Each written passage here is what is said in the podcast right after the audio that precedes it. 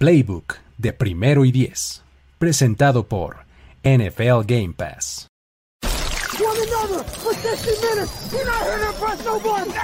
Tenemos la estrategia, tenemos las jugadas, tenemos los imponderables, tenemos las lesiones, tenemos los rumores, tenemos la información, tenemos la experiencia, tenemos sed de fútbol americano. Tenemos todo lo que necesitas saber semana a semana. Playbook, Playbook de primero y diez. El análisis previo más profundo de la NFL con nuestro profesional grupo de expertos Ulises Arada, Jorge Tinajero, Luis Obregón y Antonio Sempere. Playbook, ¿tenemos tu atención?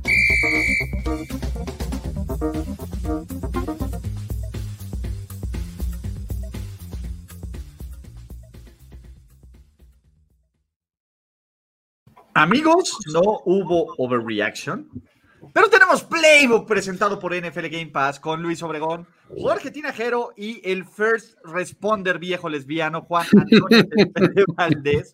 ¿Por qué, señoras y señores? No, no, no, luego, luego, lo platicaremos. Tal vez es una historia para overreaction. Sí, más bien. Es que estamos aquí, estamos listos para hablar de una semana 5 de la NFL maravillosa y lo más importante, estamos listos para ofrecerles la oportunidad que nunca tuvimos, contratar NFL Game Pass con un 25% de descuento. Está 25% de descuento y todavía tienen más del cuarto de temporada. Entonces es una ganga, muchachos, porque todavía falta más del 75% de la temporada. Si la matemática no le falla a Toño, eso es bueno, ¿no? Así que utilicen el link que vamos a dejar en la descripción de este video en los comentarios para hacer una prueba gratis de todo, todo ese desmadre que ya se sabe. Pero de los cinco invictos que teníamos, ya solo nos queda uno. No era el uno que esperábamos, pero es el uno que merecemos.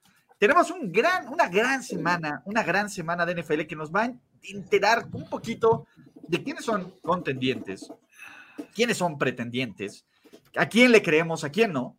Y vamos a arrancarnos. ¿Por qué? Porque gracias a la magia de la producción tenemos 16 partidos todavía, ¿no? Uno en Londres, de los cuales podemos hablar y analizar si es que queremos. O si no, cada uno está armadísimo con su Miles Garrett recién mandado una prueba de antidoping, güey, porque... Entonces, ¿cómo suena el Miles Garrett, no? Venga. El Miles Garrett es cuando no queremos hablar de cierto juego. No, es el Hard Pass, ¿no? Es el Hard Pass, perdón. Exactamente. El Miles Garrett sirve para evitar el Hard Pass, que es cuando no queremos hablar de un juego. Perdón, producción, es que me emociono de hablar de Miles Garrett. Hard Pass, producción. Exactamente, exactamente muchachos. Y entonces, pues bueno, es momento de hablar. Tenemos por fin un Thursday Night Football que emociona. Y es coincidencia, por supuesto que no es lo que está pagando Amazon, que tenemos a los Super Ángeles Rams que vienen de perder el invicto contra el hombre, el mito, la leyenda, Pete, la sopilota Carroll y sus hijos están tratando de sobrevivir, sobrevivir en esta temporada. Básicamente, Seattle está en un juego de playoffs perpetuo. Pierden y pues se van al semifondo de esta división a competir con los 49ers del mundo. Ganan y pueden decir, we are back, we are the king in the world y somos los champs que estamos pues esperando esto. ¿Cuál es la bronca en este caso, no?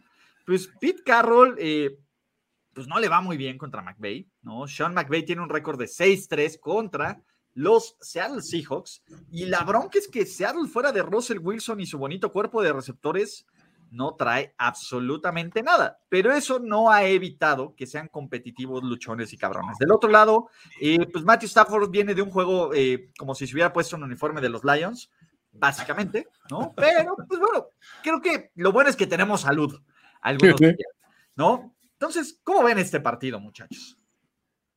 De, del asunto este, defensivo de los Cardinals contra Matthew Stafford, pero la verdad es que sí, sí se vio bastante, bastante apagado la semana pasada. Eh, pero me gustaría empezar a hablar de los Seahawks, porque la verdad es que está bien preocupante el asunto de, sobre todo de su juego terrestre.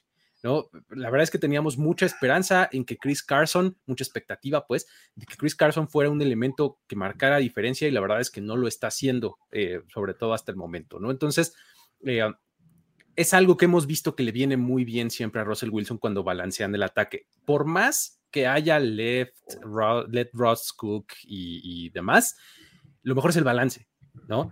Y de repente se fueron como al extremo de let Ross Cook anything he likes. O sea, todo lo que él, él, quería era lanzar, lanzar, lanzar, lanzar con su nuevo coordinador ofensivo, que por cierto viene de los Rams.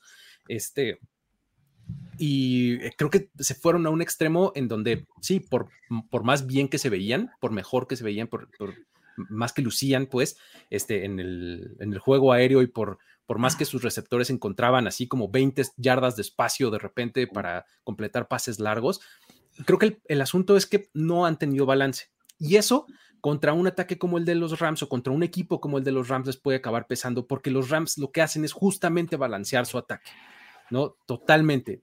Son un equipo que puede encontrar eficiencia por tierra, por aire y por aire corto y por aire largo, ¿no? Entonces, eh, creo que eh, el balance es, me parece, uno de los eh, factores que va a acabar decidiendo este partido y creo que los Rams pueden, pueden hacerlo, ¿no? Porque además su defensiva, pues digo, ah, más o menos es buena. no sé si hayan escuchado de un tal este, de un tal Aaron Donald, ¿no? Este, o de un tal este, Jalen Ramsey por ahí. Entonces va a estar interesante eh, eh, estos matchups contra, contra la ofensiva de, de, Seattle, que no son ningunos desconocidos para ellos, ¿no? Yo creo que el balance es eh, el punto clave para este partido. Sí, creo que podemos encontrar muchos, muchos argumentos a favor de los Rams, porque es un equipo mucho más sólido, porque tiene jugadores elite en el lado de la defensiva y la ofensiva está caminando bien, aunque vienen de una sorpresiva derrota en casa contra otro rival divisional, que fueron los Cardinals, el único invicto en este momento, y ahora viajan a Seattle para tratar de recuperar este, este ritmo que se les vio en los primeros tres juegos de, temporada, pero con unos eh, Seahawks que, eh, hay que decirlo, tienen cuentas pendientes con estos Rams. La temporada pasada fueron eliminados por ellos. Eh, y, a pesar de todo esto malo que puedan resultar eh, este, o estas deficiencias que tengan los Seahawks, me parece que lo que buscan es, vamos a regresar a la división, vamos a ganar como sea. Y yo lo que vi de Russell Wilson la, semana pasada, destellos, pero creo que es ese Russell Wilson que se asemeja más a lo que, este, a echarse el equipo al hombro, a lo que tradicionalmente ha hecho los últimos años estos Seahawks. No importando que haya running backs eficientes y no importando a quién le vaya a lanzar entonces, me parece que va a ser un duelo atractivo, no lo veo tan disparejo, a pesar de que, eh, muchos ven a los Rams eh, prácticamente como el favorito para este juego. Es que es difícil ir contra una tendencia. Por ejemplo, Russell Wilson solo tiene marca perdedora en su visión contra los Rams. O sea, ese es un equipo que no se le da muy bien. Por otro lado, los hijos van a salir con sus pinches jerseys horribles verdes. Entonces, pero. Qué horror, güey. ojo, tienen marca de 7 ganados, 0 perdidos con los jerseys. O sea, me extraña que la Sopi. Sí, o sea, esas, esas, cosas raras que dices. Me extraña que la Sopi no se haya agarrado para, de eso para decir, vamos a jugar siempre con eso, porque es un. Es un, escudo un viejo caimado. Ah, no, ¿eh? Pero bueno, o sea, por otra imagen institucional. o sea, y en todas partes. Aquí, la, o sea, o, eso de, o de meseritas de Samos, pero creo que ahora lo que, lo que me está llamando la atención es que, mm, o sea, los Rams obviamente no lucieron tan espectaculares contra, contra los Cardinals, pero fue principalmente porque los Cardinals se fueron arriba rápido, anotando touchdowns, o sea, fueron, fueron muy agresivos. Eh, si los Seahawks logran eh, buscar un poco esa, esa tónica y lanzarse a atacar constantemente, no sé qué tan buenos sean los Rams remontando. Los Rams son, van perfectos y se van al, medio tiempo este, a, halftime eh, con una ventaja. Ahí sí no tiene ninguna bronca. Lo malo es cuando hay que remontar. Entonces siento que sí, está mucho más parejo en el papel de lo que le estamos dando crédito. Eh, todavía me gusta un poquito la narrativa de que los Rams es un equipo que va por todo este año. Ok, y antes de que vayamos a los picks, yo tengo otros datos, Toño. No sé dónde lo hayas escuchado, pero primero, DK Metcalf contra Jalen Ramsey. It's a no, no, no, no. Dos, ¿ustedes sabían quién es el peor, la peor defensiva terrestre de toda la NFL? Son sus Seattle Seahawks, permitiendo más de 150 yardas por tierra, ¿no? Lo cual me parece que Sean McVay va a empezar a, salivar, aunque quiera que estrenar esta arma. Y la otra es, eh, hay algo, el, el problema de Seattle es que son cinco super tipines y 40 dudes bien random. O O sea, bien sacados de la nada, de, de que podrías poner de estos jugadores de Madden que no tienen ni fotito de perfil ni nada de esto. Y creo que los Rams son un mejor equipo. Y ese es el problema, ¿no? ¿Quién confío que haga más jugadas al final de este partido? Son sus Los Ángeles Rams. Yo tengo que ir con LA Rams con todo el dolor de mi cocoro, porque la verdad es que los dos equipos me caen bien y Pete y, y Ross está chido, pero no va a pasar. De acuerdo, creo que el, el, pick para mí también son los Rams. Sí, tampoco creo que esté. Eh, no, no sé si. Está bueno. Sí, exacto. No sé si se interpretó que pensaba que, que, era por mucho, pero no, no es así. Es que tu amor desbordado por los Rams, Luis. ¿Por qué soy soy, soy el, el, conductor del tren de Matthew Stafford. Ese Stafford te ha cambiado mucho, Luis. Este, mira, si tengo que arriesgar en un pick en el que, digo, me tengo que recuperar. Me tengo que recuperar. Espérame este es el momento, porque es un juego divisional, cualquier cosa puede ocurrir. Y Ball Prediction, los Seahawks le van a ganar a los Rams, aún eh, perdiendo al medio tiempo. Eh, oh, van a romper la racha Se les van a romper la racha. ya, lo vi. el mundo arder, Jorge. Ya lo vi, ya lo vi. Nos vemos mañana. No puedo, no puedo apoyar a la Sopilota en esta situación, con todo y que la voz de la razón de Jorge Tinejero está dando sólidos, muy sólidos argumentos a favor de resultados. no, solo, aquí... no solo argumentos, Toño, resultados. Dice aquí Diego que ya está empezando como fan yo, Jorge. Le estoy gritando a la nube. viejito gritándole a la nube. Entonces. Ah. vamos Rams, ¿no? Vamos Rams. Muy bien. Siguiente partido, vamos a despertar, vamos a despertar ocho y media de la mañana, hora de la Ciudad de México, hacen el café y tenemos un duelazo. Me cae de madres que a Londres le mandan los, los mejores elementos que les podemos mandar. Sus New York Jets, que vienen de su primera victoria de la temporada, contra los Atlanta Falcons de Matt Ryan, que no sé por qué salió la declaración súper random que dice que él no va a ningún lado, lo cual me hace creer que va a algún lado, güey. O sea, nadie esperaba que movieran al Centra así como de, oigan, se vende Centra, solo único dueño, la ching... No, no, casual. ¿Qué tenemos? Tenemos alarma ofensiva de la NFL. Cordarrell fucking Patterson. No sabes, güey, cómo te va a anotar, solo sabes que te va a meter 1, 2, 3, 4 o 20 touchdowns en toda la vida. Del otro lado, Zach Wilson viene su primera W. Nuestro muchacho, nuestro muchacho Robert Sale se robó todo el pass rush que tenía en San Francisco y lo empezó a conceptualizar aquí. Corey Davis está jugando como un hombre poseído. Eh, y me parece que este juego entre equipos de 1-4, de 1-3, no está tan pinche. ¿Me van a dejar hablar de este partido o no? Mm. Pues, mira, ganas no faltan de apretar un botón, pero, o sea, tampoco me molestaría porque creo que tiene esta fórmula que mencionas de equipo malo contra equipo malo, a veces da partido bueno, ¿no? no sé, alguien más lo... dime cómo va a estar bueno este partido, Luis, entonces. A menos de que alguien diga algo más. Te, escucho. Yo ya solo voy a dar mi pick, ¿eh? no estaba preparado. Ya hablé demasiado. Entonces, Cordar el Patterson, yo ocupó mucho tiempo de mi vida este día, ¿no? Exacto. No, güey, a ver, cada vez que escucho el Patterson, quiero golpear la maldita pared. Oye, qué horror. me, diste un dato el otro día que es el, es el segundo jugador de Fantasy Football con más puntos. El segundo corredor en Fantasy Football con más puntos. solo detrás de Derrick Henry. Es una reverenda mamada. Dentro de todas las mamadas que hemos visto esta temporada de NFL, este es el dato más. Sí, no, cuando me lo dijiste yo no podía creer. ¿Cómo es hater, güey? O sea. Perdón, perdóname, offensive weapon, former first round pick, Cordarrell Patterson, ahí siempre estuvo el talento. Firme candidato, eh, front runner para el Offensive Player of the Year, por supuesto. lo cantamos al inicio. El premio Cordarrell Patterson al Offensive Player of the Year. Exacto. Oye, en el campo de la excelencia. Güey, me ofende, cabrón. Ya con eso lo ganó, güey la gente está este, muy, muy este, enardecida, este, pidiendo hard pass, oye. ¿Qué, hacemos? No, a ver. Ya estamos hablando. Ni ah, bueno, ya estamos hablando. Se tardaron. Aparte, nuestro, nuestro buen amigo José Rodríguez siempre se conecta. Es, es no hay que darle carnita. Es decir, está interesante una, una cuestión, la narrativa de que primero, yo jamás pensé que Robert Sally iba a tener su primera victoria la semana pasada y oh sorpresa. Este, los Jets, o sea, ahí les voy a dejar este dato. En cuatro juegos, Zach Wilson trae, mejor, trae mejores números que Peyton Manning en sus primeros cuatro juegos como novato. Ergo, Zach Wilson va a ser mejor que Peyton Manning. La- los Exacto. números duros, los datos duros no, no mienten. La lógica no miente, Toño. Exacto, silogismo. Término Exacto. mayor, término medio, término menor, ¿no? Un silogismo puro, ¿no? Puro. Y por otra parte, bueno, pues obviamente todos queremos ver a cortar él. Y no quieres ver al Centra enojado, güey.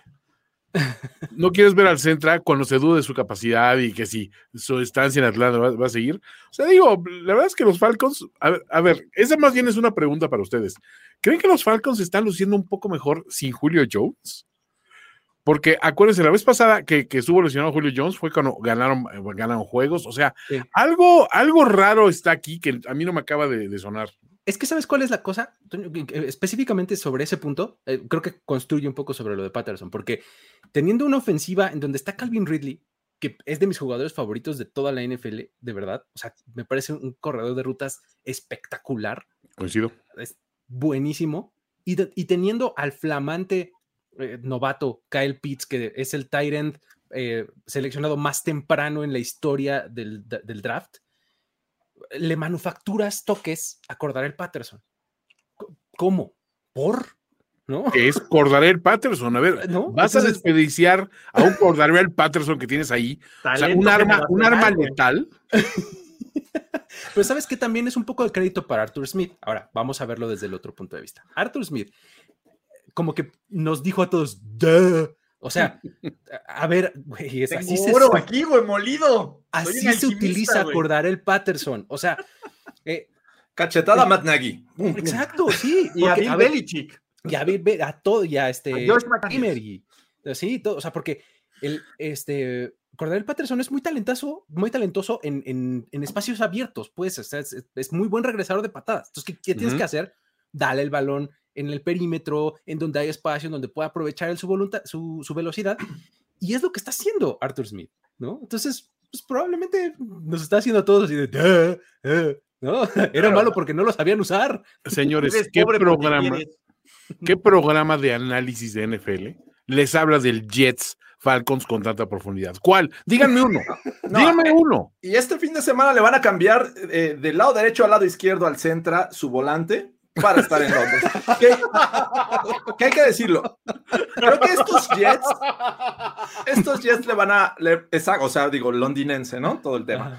Pero estos Jets tienen estos elementos eh, capaces de frenar a estos Falcons, tanto defensiva como ofensiva. La defensiva de los Falcons eh, eh, es malita en el juego aéreo y creo que Zach Wilson es lo que basa esta ofensiva. No es un sólido juego terrestre, sino estar lanzando. Corey Davis lo hizo bien ya la semana pasada contra unos Titans que también son permisivos en el juego aéreo.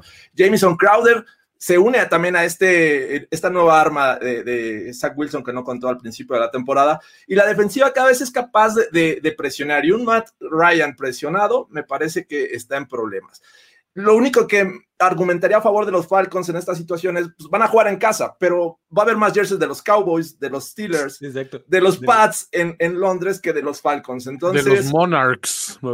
Tengo que ir con los Jets. Ay, no puede ser. ¿Cómo ven, amigos? ¿Con quién van Híjole. ustedes? G-A-T-S. Jets, Jets, Jets, Jets, Jets. Jets, Jets. Yo voy Jets. A, a ver, aunque hubieran perdido los Jets la semana pasada, este es el juego para ir contra los Jets. ¿Ustedes sabían que los Jets están invictos en Londres? ¿Mm? Ah. ¿Y que los Falcons nunca han ganado en Londres? Y que ningún coreback novato ha ganado en Londres desde 2005. Jets. Ah, va a ser el primero Zach Wilson. Venga, Zach. Semana de primeros. Y ¿No? 10.com. punto net. Ah, no, punto com ya, nada más. Yo, este, yo también tengo a los Jets. Creo que ganan también. Ay, este. Se puede perder los dos, ¿verdad? ¿O no? Un empatito. No, no, no, no. A ver, este. Híjole. Ah, Falcons. Está bien, Toño. Mira, mira, te puedes dar esos lujos. Con, con Soy- tu récord te puedes dar esos lujos. Soy un cordareliver todavía. Eres corda reliever, exactamente. Hablando de esto, pues bueno, muchachos, eh, pues bueno, los Carolina Panthers perdieron el invicto, pero no la actitud. Trajeron a Stephon Gilmore, que evidentemente no va a estar disponible para este juego, pero no importa. ¿Quién aquí, el verdadero coreback corredor, no es Jalen Hurts, es Sam L. Jackson, y el L. Jackson no es por Samuel L. Jackson, el actor, sino Samuel Lamar Jackson, Samuel L. Jackson, con su liderazgo de cinco touchdowns por tierra, Los Carolina Panthers, con una buena defensa, con una actitud golpeada, reciben a los Fly Eagles Fly de Nick Siriani, que pues por lo menos son luchones, pero les falta un poquito. Básicamente, eh, en lo que estaba hablando ya cometieron tres castigos, el equipo que más castigos comete en toda la NFL. Y pues bueno, básicamente los Panthers necesitan acumular victorias para ver si pueden ser un equipo de playoffs. Por el otro lado, Filadelfia huele a juego trampa. Pero, muchachos, muchachos, ¿queremos hablar de esta madre? Eh, um, Digo, yo no tengo problema, a mí me, gusta un poco el partido, no sé ustedes. Yo, yo sí uso mi Hard Pass de una vez.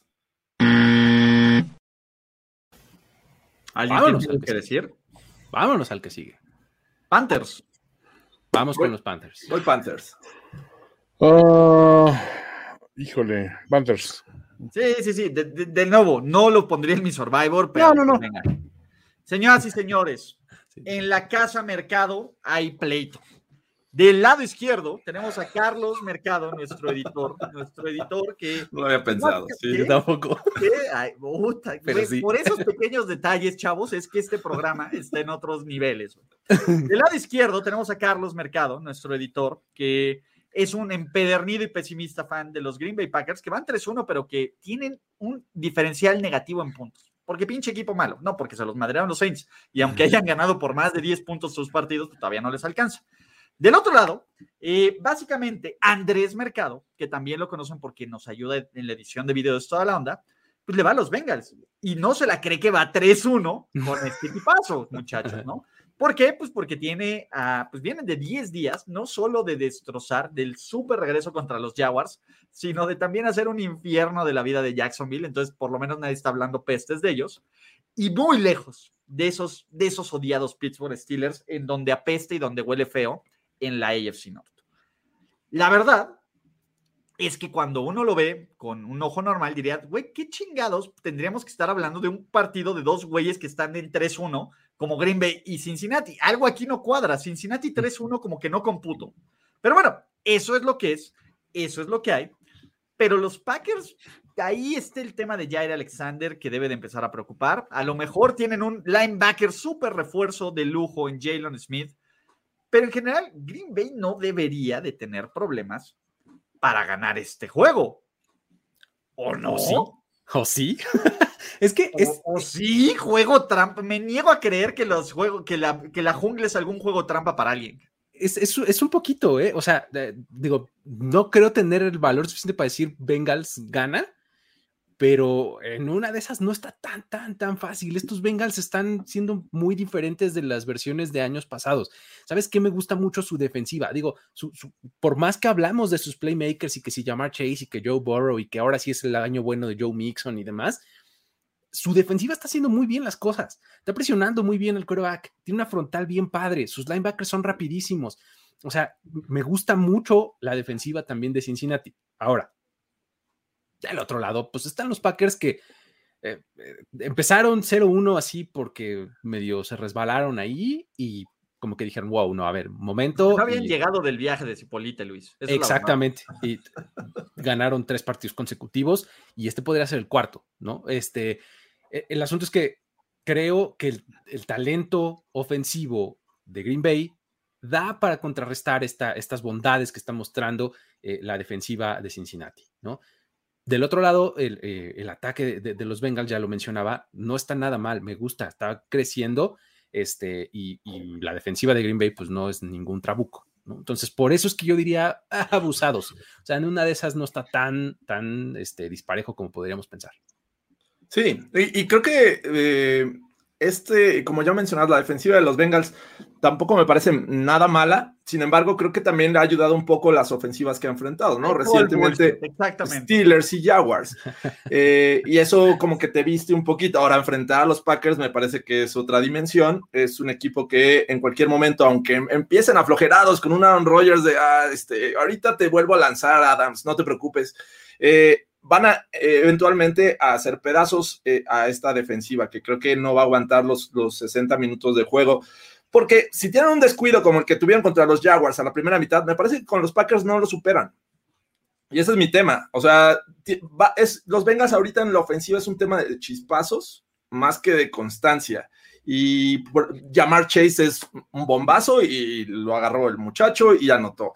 Él está pasando ahí temas Joe Mixon de, lesión, así es que también atención con eso. No veo muchas herramientas a pesar de que los Bengals sean locales como para dar la sorpresa a los Packers. Sí, estos es de esos juegos que digo, ordinariamente tendrías medio que pasar por alto sabiendo cómo va. Sin embargo, hay una estadística que sacaron los de NFL que sí me partió la madre de risa. Dice que aunque Joe Burrow tiene 398 pases de anotación menos que Aaron Rodgers, o sea, casi 400. Joe Burrow le ha tirado más pases de anotación. A pick de primera ronda. A, wide receivers de primera ronda. que Rodgers. 5 contra 4. Es como saber, pues, encuentra algo positivo en, en el duelo Rodgers este, no puede ser. Y el pinche Inter ahí se metió. más, cabrón, pero yo le he lanzado más touchdowns a picks de primera ronda, que, tú, ronda que, tú, Yo sí aprovecho el talento. exacto. ¿Sabes a quién si quieren en su casa? A mí. A ti no. no, así. Mamada de estadística. A ver, pero ¿estás de acuerdo que, de estadística dijeron, encuentra un, ángulo positivo? O sea, y no te voy a decir. Perdón, ya te estás juntando mucho con Pacaso, güey, y con el giro positivo, güey. Ponle lo positivo, Toño. Ponle lo divertido. ah, no puedes decir. Sí, es una mamada. es una uber mamada acá. No, no, no. A ver, yo me siento ofendido, güey, que, que, estemos dudando de que Green Bay va a ganar este, que estemos encontrando formas de platicar este partido. Los Packers van a ir, vencer y destrozar y partir. Que los Bengals no son un buen equipo. ¿Quién cree, quién en su sano juicio cree que Cincinnati es un buen equipo? Neta. Sí, buena defensiva. Eh, sí, son luchones. Claro que no tienen buena defensiva. Jugar contra los Steelers te hace ver como un genio. Oye, eh, si, hay, si algo son los Steelers, son ofensivos. Pues son ofensivos por otras cosas, exactamente. Pero me ofende, Toño. Me ofende a mí completamente. me ofenden. Verlos, me, ofende que piensen así. Me ofende que piensen así, pero pues bueno, ¿no? Yo voy Packers, señoras. Packers. Packers los Steelers, ¿qué ha ganado Joe Burro? Dime, ¿qué ha ganado? ¿Cuántos Super Bowls tiene? ¿Cuántos Super Bowls tiene Burro? Yo voy con los Packers. Sí, ¿no? Todos vamos full Packers. Packers, Packers. Muchachos, este es el juego probablemente los dos corebacks mejor preparados de esta generación, o por lo menos los dos que han sido medianamente más exitosos. De un lado tenemos a unos Patriots que se deben de ganar el premio ya merito, ¿no? ¿Por qué no me están dando una medalla si los Tampa Bay Buccaneers no me madrearon? ¿Dónde está, ¿Dónde está mi burrito? ¿Dónde está mi reconocimiento con el coreback que completa 19 pases seguidos y que es mejor que Brady? Algunos dirían. Del otro lado es el basurero en llamas, llamado Houston Texans, ¿no? Ya los Texans son lo que nos han mostrado. Y ya no quiero hacer un previo, Harpas. F.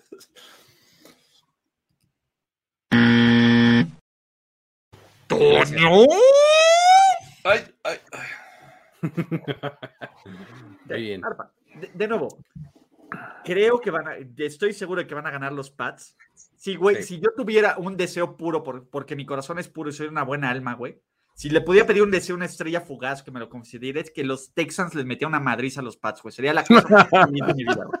O sea, imagínate. Vivo para esos momentos, güey. No va a pasar, pero yo voy con los New England Patriots. Sí, creo que ganan los Pats. Este, además, en ese juego de, feel good, ¿no? Así de el, bounce back, ¿no? Así. Juego de novatos. Yo también voy con los Pats. Mm. Pats. Perfecto. muchachos, ¿a quién le queda dejar paz? Solo para. A, mí. a Luis y a, Toño, ¿no? Toño, pues bueno, tenemos al equipo que fue sorprendido, que estuvo al borde del empate, pero que pues no, no ocurrió. Eh, ayudados por un delay of game. Sus Tennessee Titans sin Julio, sin AJ, sin AJ Brown, eh, con Ryan Tannehill luchoncísimo, pero con una línea ofensiva que, sinceramente, a ver, permitió que el mega abusaran de ellos en la semana 1 y Robert Sale volvió a mega abusar de ellos. ¿Por qué? Este equipo ultra motivado, ultra eh, enfocado, ¿no? Un equipo de los Jacksonville Jaguars que se tomó una semana larga para tener este tiempo con su familia, con sus nietos. con sus esposas. Exacto, no, no, no, exacto, para ir a restaurantes familiares, a, pasársela bien, a encontrar un poco de me time, ¿no? Que todavía se da el lujo de que, pues, güey, vamos a aplicar el San Lunes. Teníamos que tener unas juntas, no, vamos, vamos a tratar de hacer labores de bonding con el equipo, que son los Jacksonville Jaguars, que no sé si ya no ocurrió, que ocurrió cierto escándalo mínimo, ¿no? O sea, temas de confianza y de respeto que, güey, están completamente overrated. Están overrated cuando tienes el pick 1 del draft, ¿no? Están overrated cuando... Ay, Toño, Toño, ay, hard pass. Toño, yo necesito burlarme más de Urban Meyer, así que.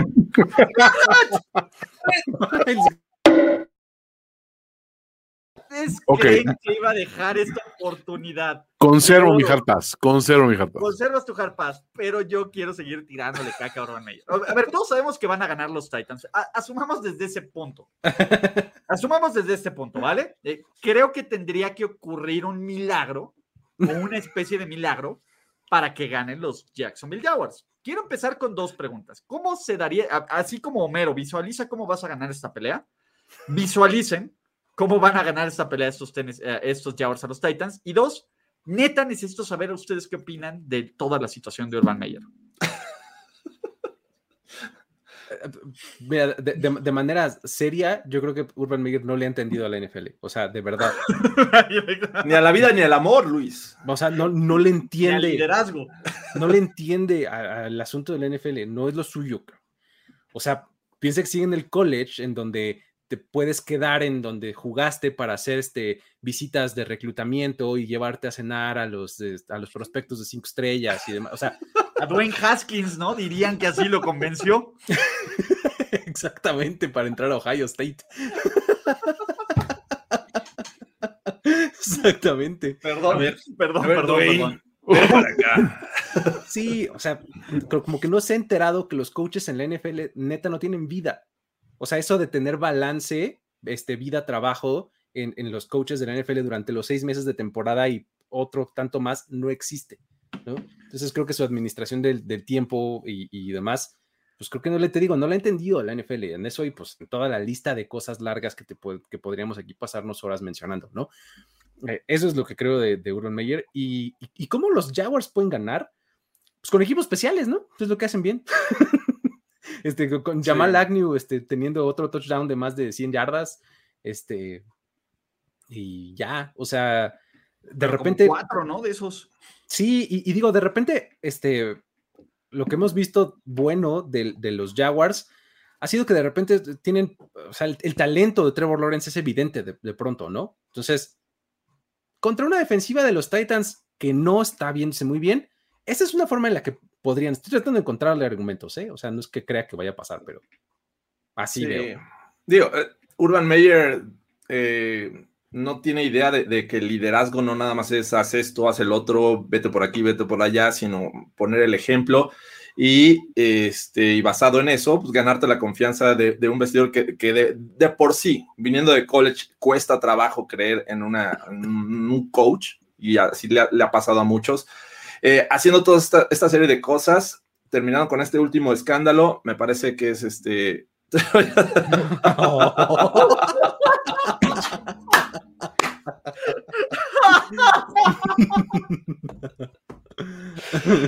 Caray, este. Bueno, Estoy es un- orgulloso. Este es un video serio. A ver, para Sí. los que lo escuchen en formato podcast, Víctor Cruz interrumpió. Perdóname, Jorge, tenía que hacerlo. Adelante. Trevor ya se quiere cortar el cabello para que no lo vayan a confundir en la regadera. Madre mía, güey, qué comentario. Y no cualquiera, nada más Urban Meyer. Pero bueno, eh, buscando un argumento a favor de estos eh, Jaguars, porque sin duda creo que Titans debería de, de llevarse la victoria, es esta situación del el gran maestro, el más cercano al gran maestro, que necesita como que más información de los jugadores que va a enfrentar. El año pasado perdió contra el novato Joe Burrow.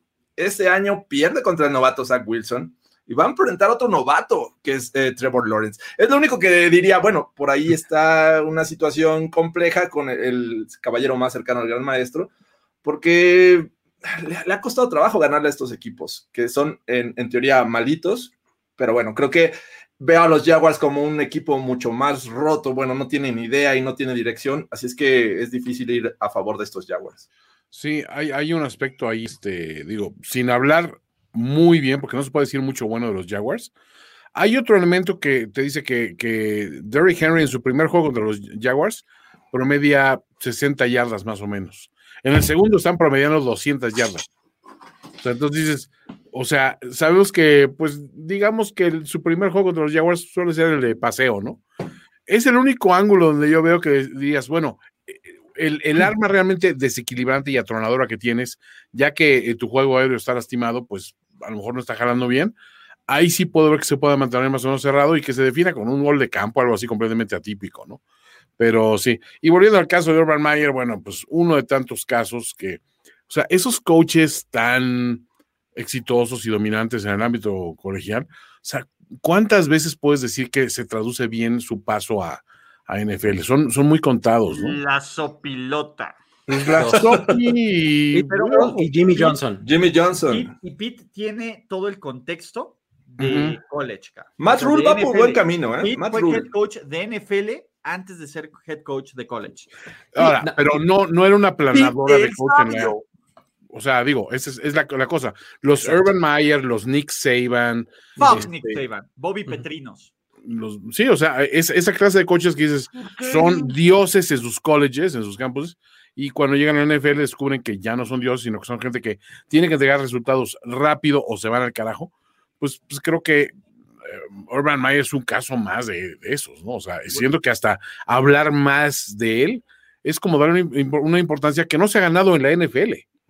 Exacto. Y, y ojo, y lo que estaría padre, ¿no? Es Urban Meyer tiene una oportunidad histórica de ser el peor coach en la historia de la NFL. Si, si le dan si pierde este, pierde contra Miami y ya no regresa de Londres, sí podríamos ponerlo en estos anales del peor head coach en la historia de la NFL. Pero bueno, eh, yo estoy como Jimbo, güey. Eh, si llega a perder Mike Bravel contra, contra estos Jaguars, voy y le regreso mi saco de perillas, güey, a, a Mike Bravel y dice, me decepcionaste viejo, nunca vuelvo a creer en ti.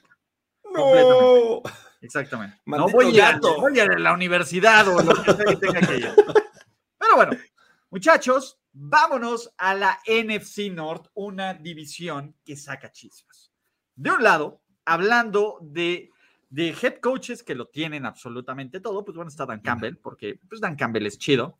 Y Dan Campbell va a intentar romper una racha de siete derrotas al hilo en contra de esos Minnesota Vikings, ¿no? Eh, el tema aquí, eh, pues Mike Zimmer básicamente domina a los Minnesota Vikings, pero ¿quién demonios no? En una serie que va 78-39-2 para los Minnesota Vikings, donde pues, en general creo que los Vikings son un mejor equipo. ¿Qué tendría que pasar para que milagrosamente tuviéramos que tener la primera W de los Detroit Lions? Creo que el, el asunto es que eh, los Vikings han, han estado. ¿Voy a hablar de esto? Ah, A mí ya se me acabaron. decir Hard passes, ya lo estoy inventando. ¿For real? no lo hagas, no lo hagas. Oye, Está bien, va- vamos a darle tres minutos y contando. está En bien, chinga. está bien, mira. En chinga, ¿eh? Lo el- estoy el asunto contando. es- Aquí estamos, 38 Me vale madres en el 41, yo ya pido pick. Ah, muy bien. En lo Eh, que eh, estén. El asunto es, eh, los Vikings han estado jugando bien, pero no han sabido este, cerrar el deal, ¿no? Que ese es, el, ese es el asunto en donde yo podría darle el beneficio de la duda a los Lions, que se han mantenido siempre cerca de los partidos. Eso es lo único que puedo decir. Me parece que estos Vikings poco a poco han encontrado esta fórmula defensiva para este, limitar al rival. Lo hicieron con los Browns la semana pasada. Fueron 14 puntos, eh, pero solamente una anotación. Así es que eh, creo que ahí tienen la oportunidad para dominar a estos Lions, que eh, pues no se les ve ni pie ni cabeza este, y hacen totalmente cosas distintas juego con, con juego. Entonces es bien complicado creer en esta constancia. Es que es bien raro este juego porque, o sea, si analizas a los, a los Lions por sus parcialidades, Goff no está teniendo una, una mala temporada estadísticamente hablando. O sea, trae buenos números, o sea, trae, trae buen rating, está completando, pero tampoco, o sea, es- es- están ganando, o sea, sí están peleando, pero no están ganando. Los Vikings así empezaron también, o sea, como que jugando y decías, pero no, no están siendo consistentes y contundentes, ¿no? me gusta como juego divisional, ¿no? O sea, y me gusta también de que la historia de, de que Dan Campbell realmente puede aspirar a, a romper esa racha contra un equipo rival, pues no, no lo veo tan mal. O sea, siento que este, este juego es mucho más interesante y creo que va a ser hasta divertido en, algún momento dado, porque pues tienes, por el otro lado, tienes a Dalvin Cook, ¿no? O sea, él se voy siempre te hace una o dos jugadas que está poca madre, o sea, tienes una ofensiva explosiva con los, con los Vikings, y pues, en, o sea, al menos en aquel juego de que, que los Detroit Lions le estaban sacando el pinche petate del muerto a, a Kyle Shanahan y los 49ers. O sea, sí decías, güey, pues es que sí hay con qué, güey. O sea, sí hay talento, pero hace falta apoyarlo, ¿no? Mira, te voy a decir algo. Eh, creo que es más viable que veamos otro centro a la defensiva acá. Que, que jugada del año, güey. No mames, güey. El centro a la defensiva tiene que ser del. A ver, yo creo que ya viendo tanta NFL colectivamente, pocas cosas nos sorprenden, acá. El centro a la defensiva sí fue algo que legítimamente dije, wow, qué te Nos faltaba esto en la vida. La única forma en la que veo que los Vikings ganen esto es que van ganando por dos puntos, faltando un segundo en el marcador y el pateador de los Vikings está a punto de meter el gol de campo de la victoria. Fuera de eso, Lo falla. Voy con los Minnesota Vikings. Sí, es lo, lo que te decía. O sea, pues los, los Lions han mantenido ahí y los Vikings no han cerrado el deal. O sea, 15 segundos, muchachos, pick. Listo. Vikings, Vikings. Vikings. Vikings, muchachos, ¿Cuántos te vámonos. sobraron? Te sobraron como 10. No me importa, se los voy a dar al siguiente juego. Jorge, te siento como en una distorsión, ca.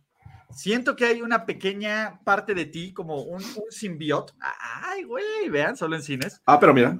Y un humano. Eh, Venga, venga. ¡Oh! Ah, sorpresa. Las letras ¿eh? chiquitas. el Letras chiquitas. Las letras, en los términos y condiciones. Ponerle Ahí está. catsup a la pizza, güey. O sea, no, Me parece, aún no sabemos, no sabemos quién va a ser el coreback titular, lo cual nos causa un heavy heart completamente.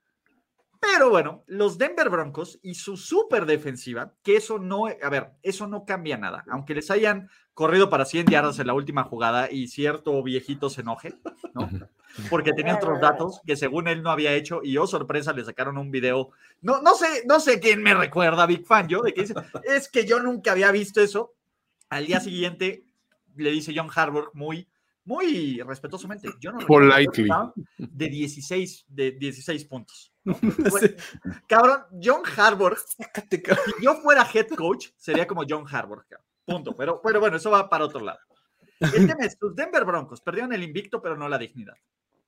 La dignidad ya está perdida en otro lado de los Tres Ríos, ¿no? Completamente ahí donde convergen, ¿cómo se llaman? Ya no me acuerdo cómo convergen esos, pero El Allegheny, el Mosuna y el.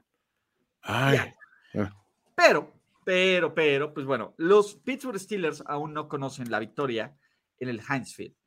Y el problema es que esta semana el matchup no está padre, ¿no?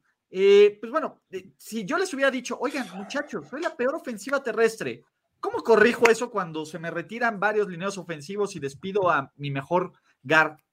Tráete un corredor en primera ronda. Y oh, sorpresa, los Steelers siguen siendo la peor ofensiva terrestre de la NFL. Eh, Big Ben ya no está bonito. O sea, Big Ben está teniendo flashbacks de cierto coreback que terminó su carrera en los Broncos, pero que no terminó su carrera en los Broncos con un supporting cast.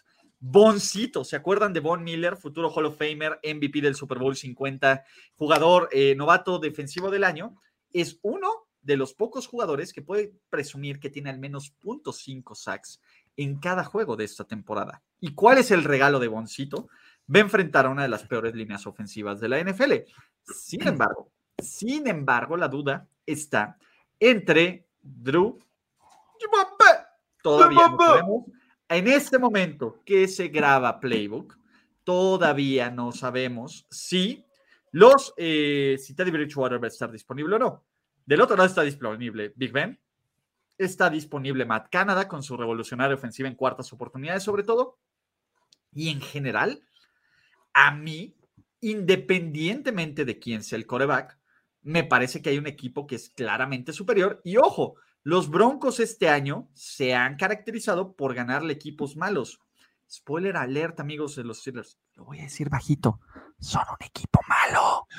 Pero todavía, güey, pues a ver, son un equipo pinche. Perdón, perdón que. ah, ah, ah, ¿No? Pues venga. Totalmente. O sea, creo que eh, es, la fórmula perfecta. O sea, para los que dicen, los Broncos no tienen nada, traen nada, nada más ganar puros malos, pues, ¿qué, pues, ¿qué, ¿qué son? Están jugando, perdón, ubícate. no, exactamente. No, y, y, si de cualquier manera uh, uno piensa justamente en el duelo ofensiva contra defensiva, o sea, ofensiva Steelers, defensiva Broncos, me parece muy superior la, defensiva de los Steelers. Totalmente. De, los Broncos, ¿no? Los Broncos. Exacto. Entonces, creo que ahí es donde está la clave, porque eh, pueden jugar muy bien, pueden jugar muy bien fútbol complementario. O sea, aunque tengan a Drew Locke, o sea, es cosa como de un poco ponerle un poco la correa y decirle nomás no te salgas del script, este, y, dale la bola a Javante Williams y a Melvin Gordon, ¿no? Y este, y vamos a dejar que la defensiva controle el juego y vamos a meter 20 puntos, 24. Con eso tenemos más que suficiente para, ganar este partido, ¿no? Y, del otro lado, el, asunto eh, de los Steelers, sí, qué cosa, de verdad, la semana pasada hasta sentí feo por Ben Roethlisberger, te lo juro. Veía yo el partido y decía, ya, o sea, eran de esas veces que te daban ganas de decirle, ya, tío, venga, siéntese, venga, le pido un taxi, ya, ya, de verdad. Un suelito y un taxi. Ya, de verdad. O sea, de verdad, el tipo ah, se mete un sobreesfuerzo cada vez que quiere salir de la bolsa de protección. Así que dices, no, ya, de verdad, eso no está padre. Pobre tipo, de verdad. Ay, muchachos, ¿qué les digo? Eh, eh, es, es, bien complicado. Es bien complicado. diferente en el Broncast, por favor. Es bien complicado creer eh, en este momento que los Broncos la van a tener fácil por el tema de las lesiones.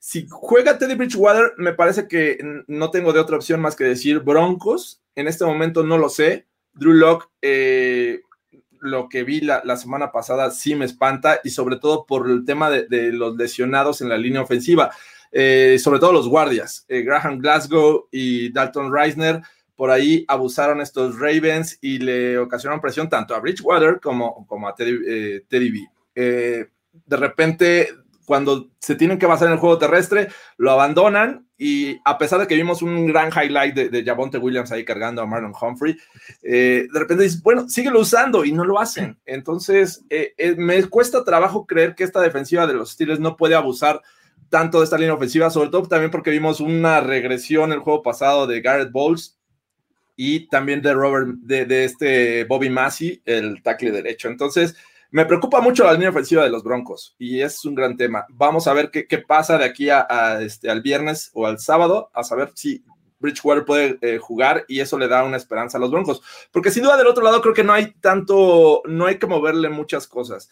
Eh, no ha pasado por su mejor momento el pass rushing, han, han conseguido sacks pero esta línea ofensiva de los Steelers, la verdad es que me da mucha confianza. Entonces, si, si yo fuera a apostarle aquí, me iría a las bajas. Creo que las dos ofensivas les va a costar trabajo anotar, anotar muchos puntos. Y, este, y si está Drew Locke, me parece que va a estar peor la situación. A menos que empiecen los pick sixes de parte de la defensiva de Denver y entonces ahí sí se cambia mucho el score. Es que, a ver, creo que retomando lo que dice Ulises, es cierto, o sea, Pittsburgh es un equipo malo. No quiere decir que no tenga buenos jugadores, tiene jugadores buenos, tiene playmakers, sí, sí hay jugadores, sí hay talento ahí. Ah, el problema es que el equipo tiene que jugar y aquí es donde tenemos que tener problemas. O sea, Big Ben, el peor rating de su carrera en los primeros eh, cuatro juegos. O sea, Najee Harris está corriendo, o sea, nada, está, está abajo de la línea Conner, ¿no? Entonces. Al pues, super. Conner. Anotó dos veces Conner la semana pasada. Sí o sea, es que no hay, o sea, cuando analizas dices, pues, ¿quién, quién va a hacer algo? O sea, bueno, no, hay, no hay juego terrestre, no hay, no hay un coreback en el que puedas confiar. Pues sí, o sea, tienes algunos playmakers aquí y allá y pueden dar esos destellos, pero me gusta más y, siempre he analizado este juego pensando que en TDB no va a estar y aún así se lo puedo facturar con esa fórmula de vamos a golpearlos con el tándem eh, que junto con el de Dallas es el más sólido por tierra y pues ver si con eso nos alcanza. este es el juego donde quieren alinear a Puki, güey. Aparte, güey, ¿cómo puedes un pinche monstruo, un monstruo, acá? ¡Puki! Que aparte que le, le dices Puki, güey. No mames, güey. ¿Por qué le dicen Puki? ¿Tú tienes a veces esa historia? No, no, no me, este, no he buscado por qué le dicen Puki pero bueno, ya, ya se derivó en Buki aquí en, en el México. Broncos le dicen el Buki, güey. El Buki. Pero a ver, un, un, pinche monstruo como Javonte Williams, yo no sé cómo le dicen Puki, yo, no importa quién juegue, es más, hasta, ¿cómo se llamaba? Este, el chat Kélica. Voy con, voy con los Broncos. Ah, yo, yo, también. Va a ser un juego muy cerrado. Este, creo que Jorge, esa falsa modestia no te va. ok, here we go, muchachos, here we go. ah, vamos con los Broncos, vamos con los Broncos. Vamos con los Broncos, sí. Full, full Broncos. Pregunta, ahora que Pittsburgh es muy malo, ¿aún existe la Tomlin Special? Spoiler alert, güey. La Tomlin Special va a arrancar cuando jueguen en casa contra los Detroit Lions. Contra los winless Detroit Lions. Esa es la Tomlin Special de este año. ¿Dan Campbell? Dándole su primera victoria. Toño, ya solo se está imaginando el escenario y lo está comprando en este momento. Van a llegar la Tomlin Special de este año, mark my words. Los Lions van a llegar sin victorias del Heinz Field y se van a comer esa W, chavos. Pero soy solo un hater que muerde la mano que da de Hablando de manos que dan de comer, ¿no? Eh, está en Tampa Bay, ¿no? Eh, y que dan de cromar. Los Tampa Bay Buccaneers, que no aplastaron a nadie porque Dios es grande y porque Bill Belichick aprendió la danza de la lluvia y porque le cortó y porque varios ferros pachecos mordieron a, a los receptores de los Tampa Bay Buccaneers. Vienen, sinceramente, los Miami Dolphins en contra de los Tampa Bay Buccaneers, que la peor ofensiva posible. Gracias, Luis. Te amo. Vengo pass. Por favor.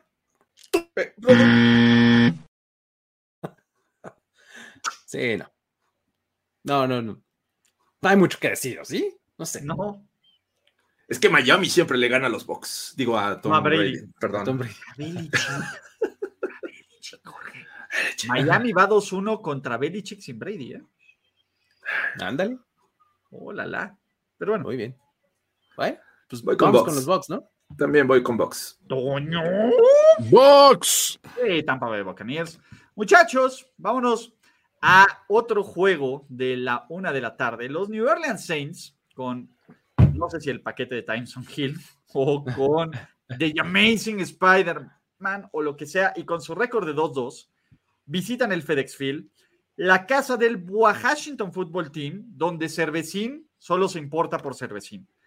¿Qué tal está jugando Taylor Henneke? Tenemos que hablar de lo bien que está jugando Taylor Henneke y de lo mal que está jugando la pinche defensiva del Washington Football Team, que es una de las mayores mentiras de esta temporada. Me duele. ¿Dónde está Chase Young? ¿Dónde está Jonathan Allen? ¿Dónde está Montesuet? ¿Dónde están todos estos picks de primera ronda?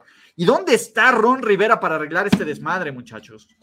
Qué horror, ¿no? Porque, pues la verdad. Porque tengo que hacer una escala técnica ahora sí, pero explíquenme. A distancia te explicamos, ¿no? Ok. Sube el volumen, podcast, lo puedes escuchar en formato podcast en todas las plataformas de tu preferencia. Por favor, síganos en Spotify.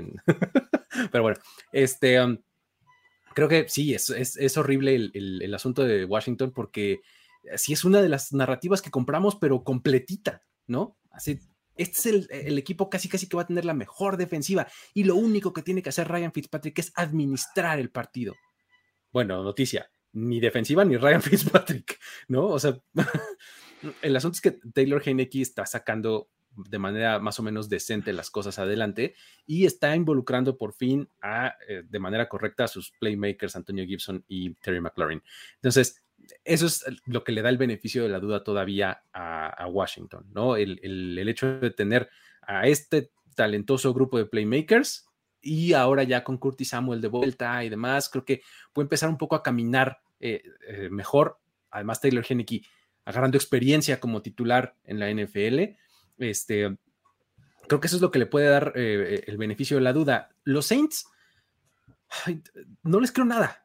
O sea, por no sé cuánta enésima vez les voy a decir, no le creo nada a los Saints. O sea, no, no. O sea, me dicen cinco touchdowns, me dicen secaron la defensiva a no sé cuál equipo. O sea, no, no, no lo veo. O sea, me parece que ha sido mucho producto de los rivales del momento de, y, no, o sea, no les veo una constancia a los Saints. Entonces, aquí no me sorprendería para nada que, este, que, Washington se llevara eh, el triunfo. ¿eh? De hecho, creo que quiero decir este, Washington Football Team. O sea, me parece que se lo va a llevar este partido me, costó mucho trabajo eh, pronosticar este juego, porque no sabes qué versión van a enfrentar estos Washington Football Team de, de los Saints, ¿no? Un equipo que decíamos, bueno, este, nos sorprendió, creo que van a ser un equipo contendiente en su división porque le ganaron a los Packers y de repente tienen actuaciones como la de los Panthers, como la que vimos la semana pasada, en la que en teoría debieron haber controlado el juego y ganarlo sin problemas a unos Giants,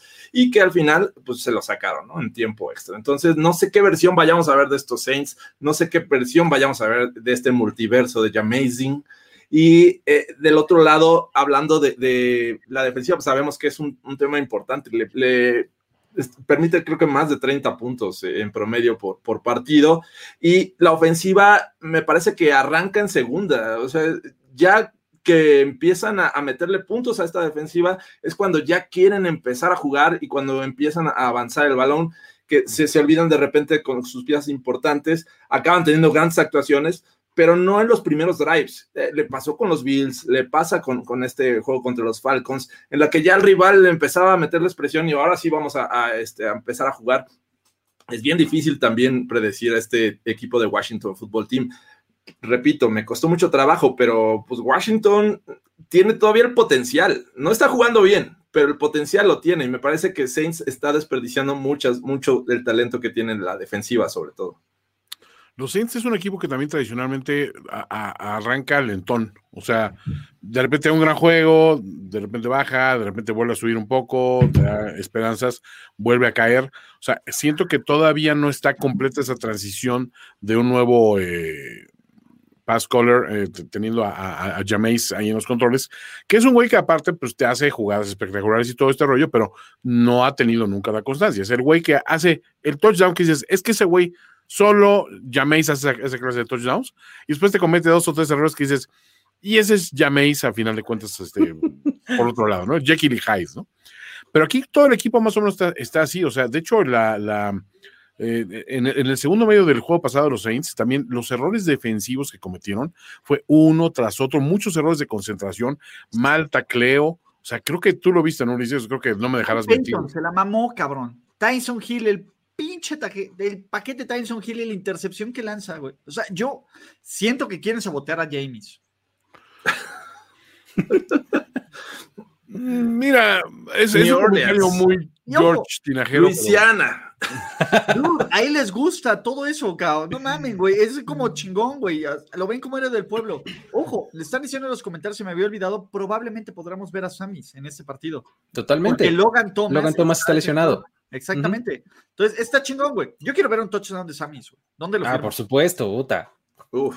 Totalmente. Sí, sí, sí. Era de lujo.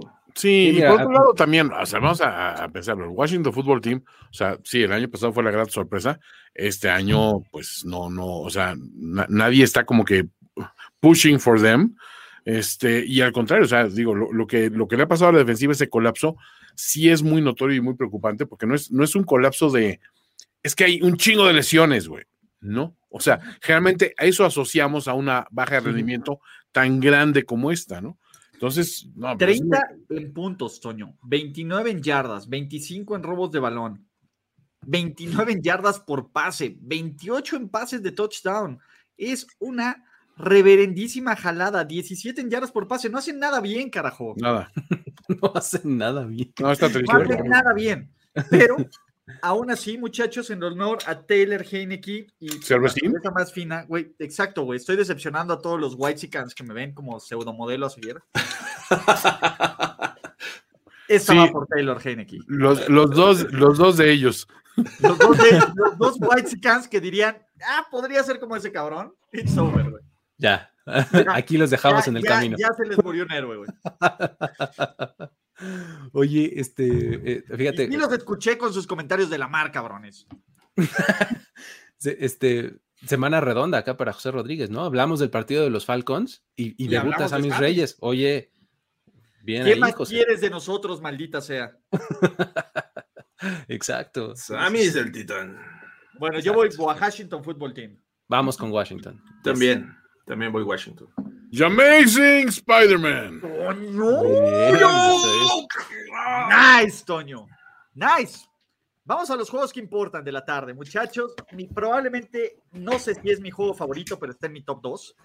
la neta, la neta es que cuando habíamos hablado de un Cleveland Browns contra Los Ángeles Chargers relevante, yo no tengo memoria para recuperarlo, probablemente desde la era, ni siquiera porque Dan Fouch fue primero relevante y después fue Marty. Entonces, no me acuerdo. Sinceramente, no me acuerdo y si no me acuerdo, no pasó. No, además, o sea, digo, para contextualizarlo, que hayamos hablado de uno relevante así, o sea, en los 12 años que llevamos haciendo esto, no había pasado. Este es el juego más importante entre Cleveland y los Chargers de nuestra generación. Y no es un overstatement. Así que requiere que saque la muñequera requiere que me prepare súper chingón para este juego, porque la neta es que sí está chingón, muchachos.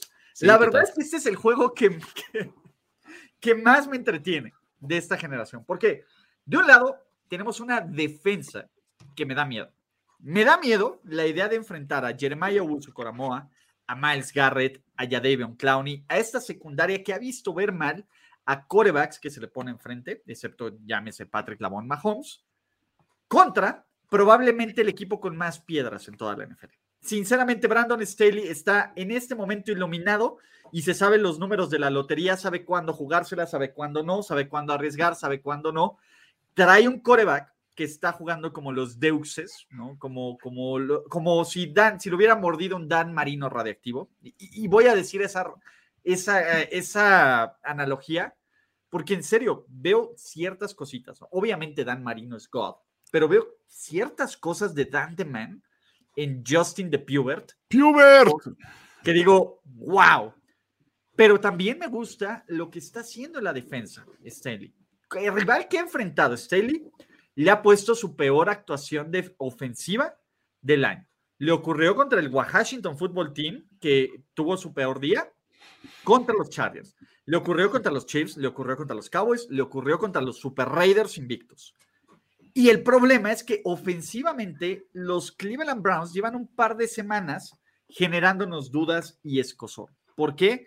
Baker Mayfield está jugando pinche, no hay otra forma de, ponerlo. Eh, el ataque terrestre es muy bueno, la línea ofensiva es muy buena, pero esta es una maldita liga de corebacks, muchachos. Y en, en este momento hay, un, hay dos muy buenos equipos, me parece que un equipazo sin un coreback confiable y un buen equipo con un coreback que nos está ganando en mente, alma y corazón. Entonces, ¿estuvo chingón mi intro o no? Sí, totalmente. No, te la compro, te la compro. Sí, no, justamente ese era mi, e, era mi argumento desde que vi que esto iba a suceder esta semana, es, me encantan los dos equipos, pues me voy con el que tiene, con el coreback que más confío, y en este momento es Justin Herbert.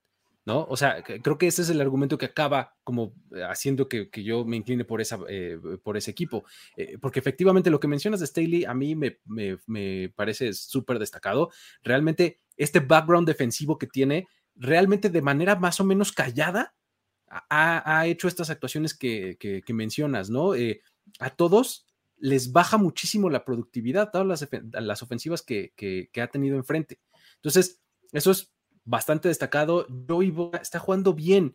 El asunto es que eh, muchas veces nos dejamos ir por la estadística de cuántos sacks lleva, este no va de líder, entonces no está jugando bien. O sea, no, creo que no, eso no es todo. Entonces, está jugando muy, muy bien, está presionando constantemente el quarterback. Este, Derwin James está jugando bastante bien como safety. Eh, creo que realmente la defensiva de los Chargers me parece muy, muy destacada en este momento. Eh, Staley le imprimió completamente su sello de background defensivo y pues bueno, el ataque eh, no va a volver a pasar, yo creo, en no sé cuánto tiempo que Keenan Allen suelte dos pases de sus manos. Entonces, este, creo que es una anomalía lo que vimos eh, el, lunes pasado. Y, y, en general su cuerpo receptor está jugando súper bien. Mike Williams está eh, rompiendo todos los estándares. Excepto eh, la, semana pasada que lo necesitaba el cabrón. y este, y pues Austin Eckler, eh, otro que se está manteniendo sano, que es también otra, otra cosa que, no podemos dejar de mencionar. Los Chargers se están manteniendo sanos. Vamos en la semana 5, ¿no? Y, y, no se ha caído ningún hombre importante de los Chargers, ¿no? Entonces, que eso era algo que ya nos habíamos acostumbrado a que sucediera.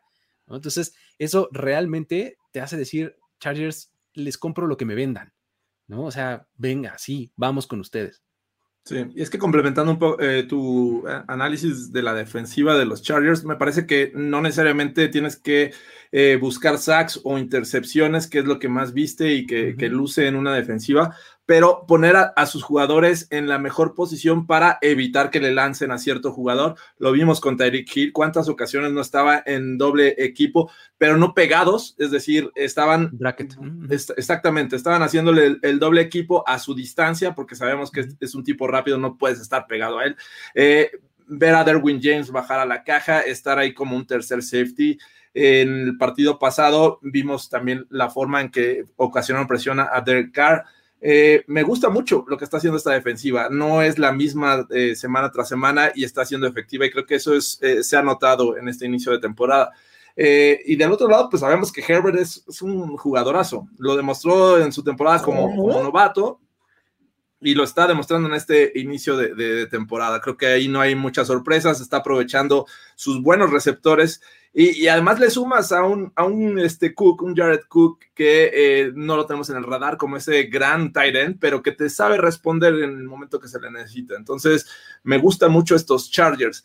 Vamos a ver qué pasa cuando trata que esta defensiva de anular a, los Browns porque sin duda le tienes que mermar el juego terrestre. Y ahí creo que es, es. algo que no, digo, se vieron efectivos contra los Raiders, pero no los tenemos a este equipo como los mejores para cargar el balón. Venía regresando de, lesión eh, Josh Jacobs. Entonces, creo que ese es el gran reto de esta defensiva de, los Chargers, frenar el juego terrestre que no nada más depende de un jugador, porque la línea ofensiva es buena. Por ahí vi que se, se lesionó Jedrick Wills Vamos a ver qué, pasa y en qué condiciones está. Han estado con lesiones de, su centro, este JC Treater. Y, pues a ver, eh, eh, creo que es el, gran match que yo quiero ver, ¿no? Este juego terrestre de los Browns contra la defensiva de, los, este, de los Chargers. Y ver en qué condiciones sale Baker Mayfield, porque en juegos cerrados dependes de una buena actuación de tu coreback. Y ahí es donde creo que, ay, me empieza a, a desconfiar de estos Browns. Sí, es que Mayfield lo que tiene es un, es un güey que tiene mucho más empuje que talento. O sea, eh, no le puedes descartar nunca lo, lo, primero. O sea, es un güey que se muere en la pinche raya y va a intentar la pinche jugada hasta el último momento. La bronca es que, güey, o sea, tiene enfrente a, un pinche squinkle que está jugando como pinche Dan Marino. Y este, o sea, digo, y gracias Ulises por esa introducción, porque me hiciste olvidar las épocas de Dan Fouts, este, Brian Sipe. Este, Bernie Kosar. Sí, sí, sí, esos, esos, tiempos quedaron atrás. Pero la, verdad es que este, o sea, e, e, este equipo de los Chargers sí es un equipo que está cargado de talento. Y, los Browns realmente van a tener que mantener esto muy cerrado, muy cerrado, muy cerrado. Y quizá intentar sorprender a, a Pubert con, con esquemas que nunca antes haya visto, O sea, creo que es la única forma de contener esto. Y aún así tienes que lidiar con el asunto de Eckler, ¿no? Que, pues, la verdad, después de la semana pasada, dices, está, creo que está en su zona de confort, está jugando bien, con confianza, y le están dando esa preponderancia. Cuando los Chargers dividían los, los acarreos entre él y Gordon y todo, nunca eran tan efectivos ninguno de los dos. O sea, creo que son, son eh, corredores que dependen de cargas pesadas de trabajo. Y, les voy a decir algo, la verdad es que este juego es bien difícil. ¿Por qué? Porque veo a Miles Garrett o a o Jeremiah Cormosu haciendo alguna jugada grande, ¿no? A Gran Delphi, todos ellos. Pero, güey, Roshan Slater, necesitamos cromársela más a Roshan Slater. Para mi gusto, el novato ofensivo del año, con todo el respeto a llamar Chase o a todos, o, a, Michael McCorkle, ¿no? Él se lleva la muñequera de, de bronce para el novato ofensivo del año. Y pero la verdad es que en este preciso momento, al día de hoy, el nivel de confianza que le tengo a Herbert está durísimo, muchachos. Durísimo, durísimo, durísimo. Creo que va a ser cerrado, pero ganan los Superchargers.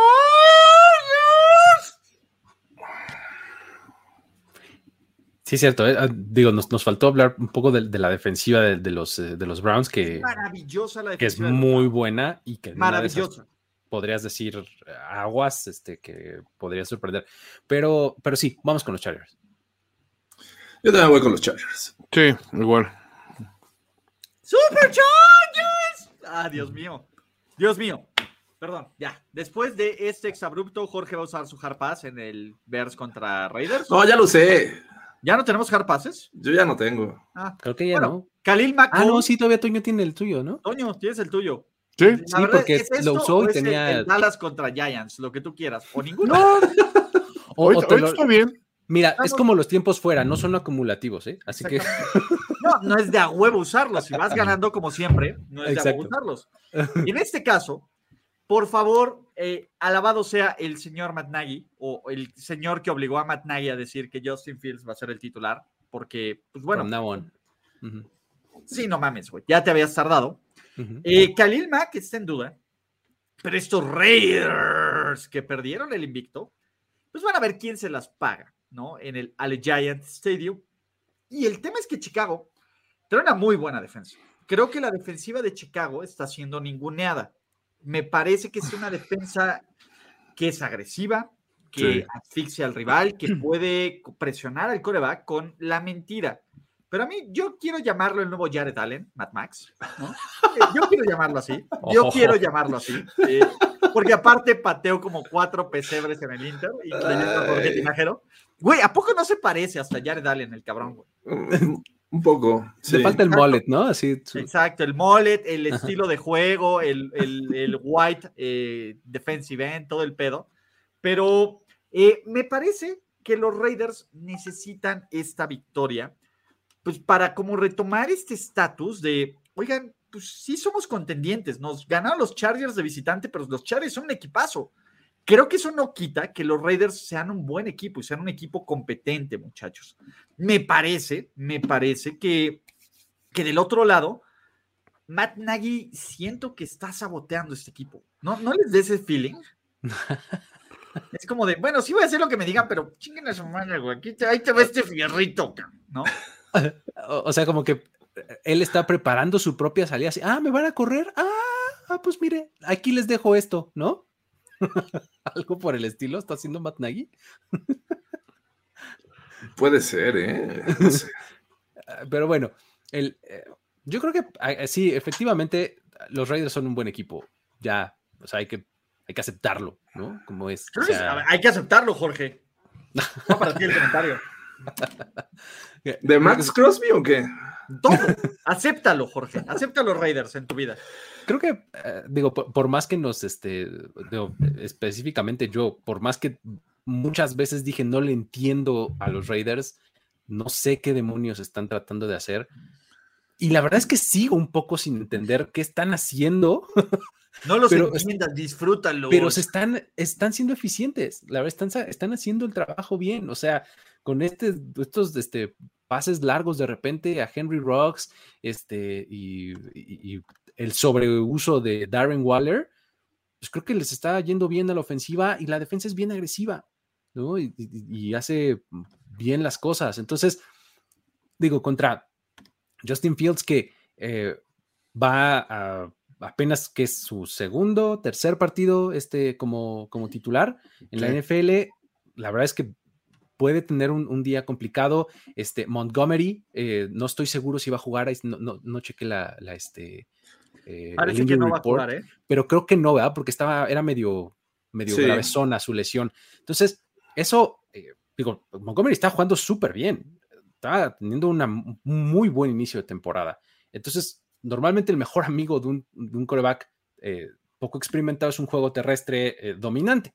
¿no? Y si no tienes a tu mejor hombre, Montgomery, pues puede costarte un poco más de trabajo, ¿no? Este, creo que ese, es, e, ese sería la razón por la que yo creo que pueden ganar los, Raiders, los Raiders esta, esta semana. Que ojo, estos Raiders, los dos juegos que han tenido eh, en Las Vegas, se han ido a tiempo extra.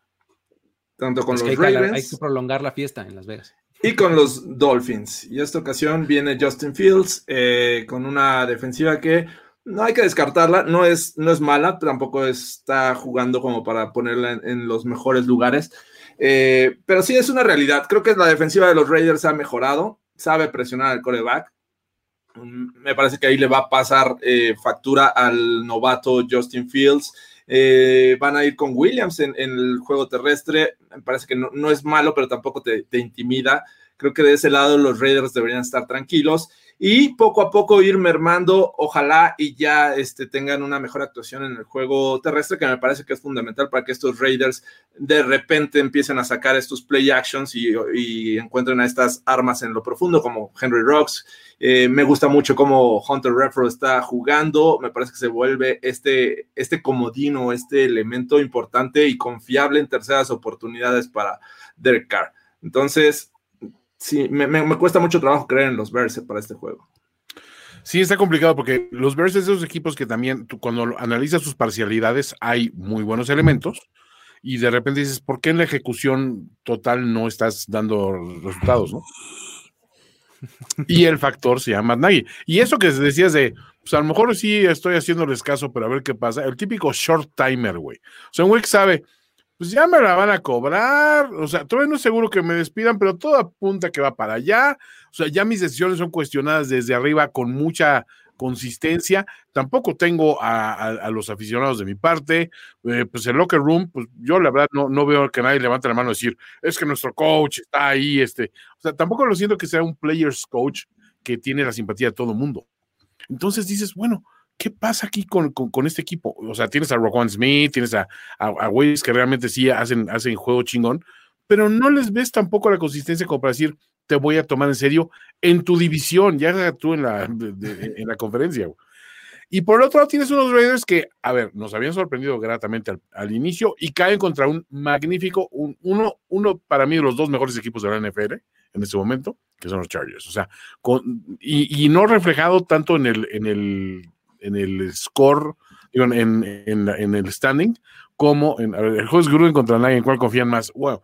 A ver, yo perdón si confío más en Gruden con todo y todo, tienes que decantarte un poco por un güey que, no por mucho tiene un palmarés, hace mucho. Digamos que la experiencia positiva de Gruden es hace mucho, pero me remoto. ¿Te acuerdas de Vermeer, güey? Vermeer todo el tiempo que estuvo apartado del fútbol americano, regresó, le costó un poco entender cómo había cambiado el juego, pero eventualmente agarró el, pedo. Siento que Gruden puede ser un caso así, porque lo hemos visto de menos a más. De menos el año pasado fue terrible, a un buen inicio este año. O sea, no, no, no estoy dispuesto todavía a descartarlo por completo como es un coach que ya perdió el piso.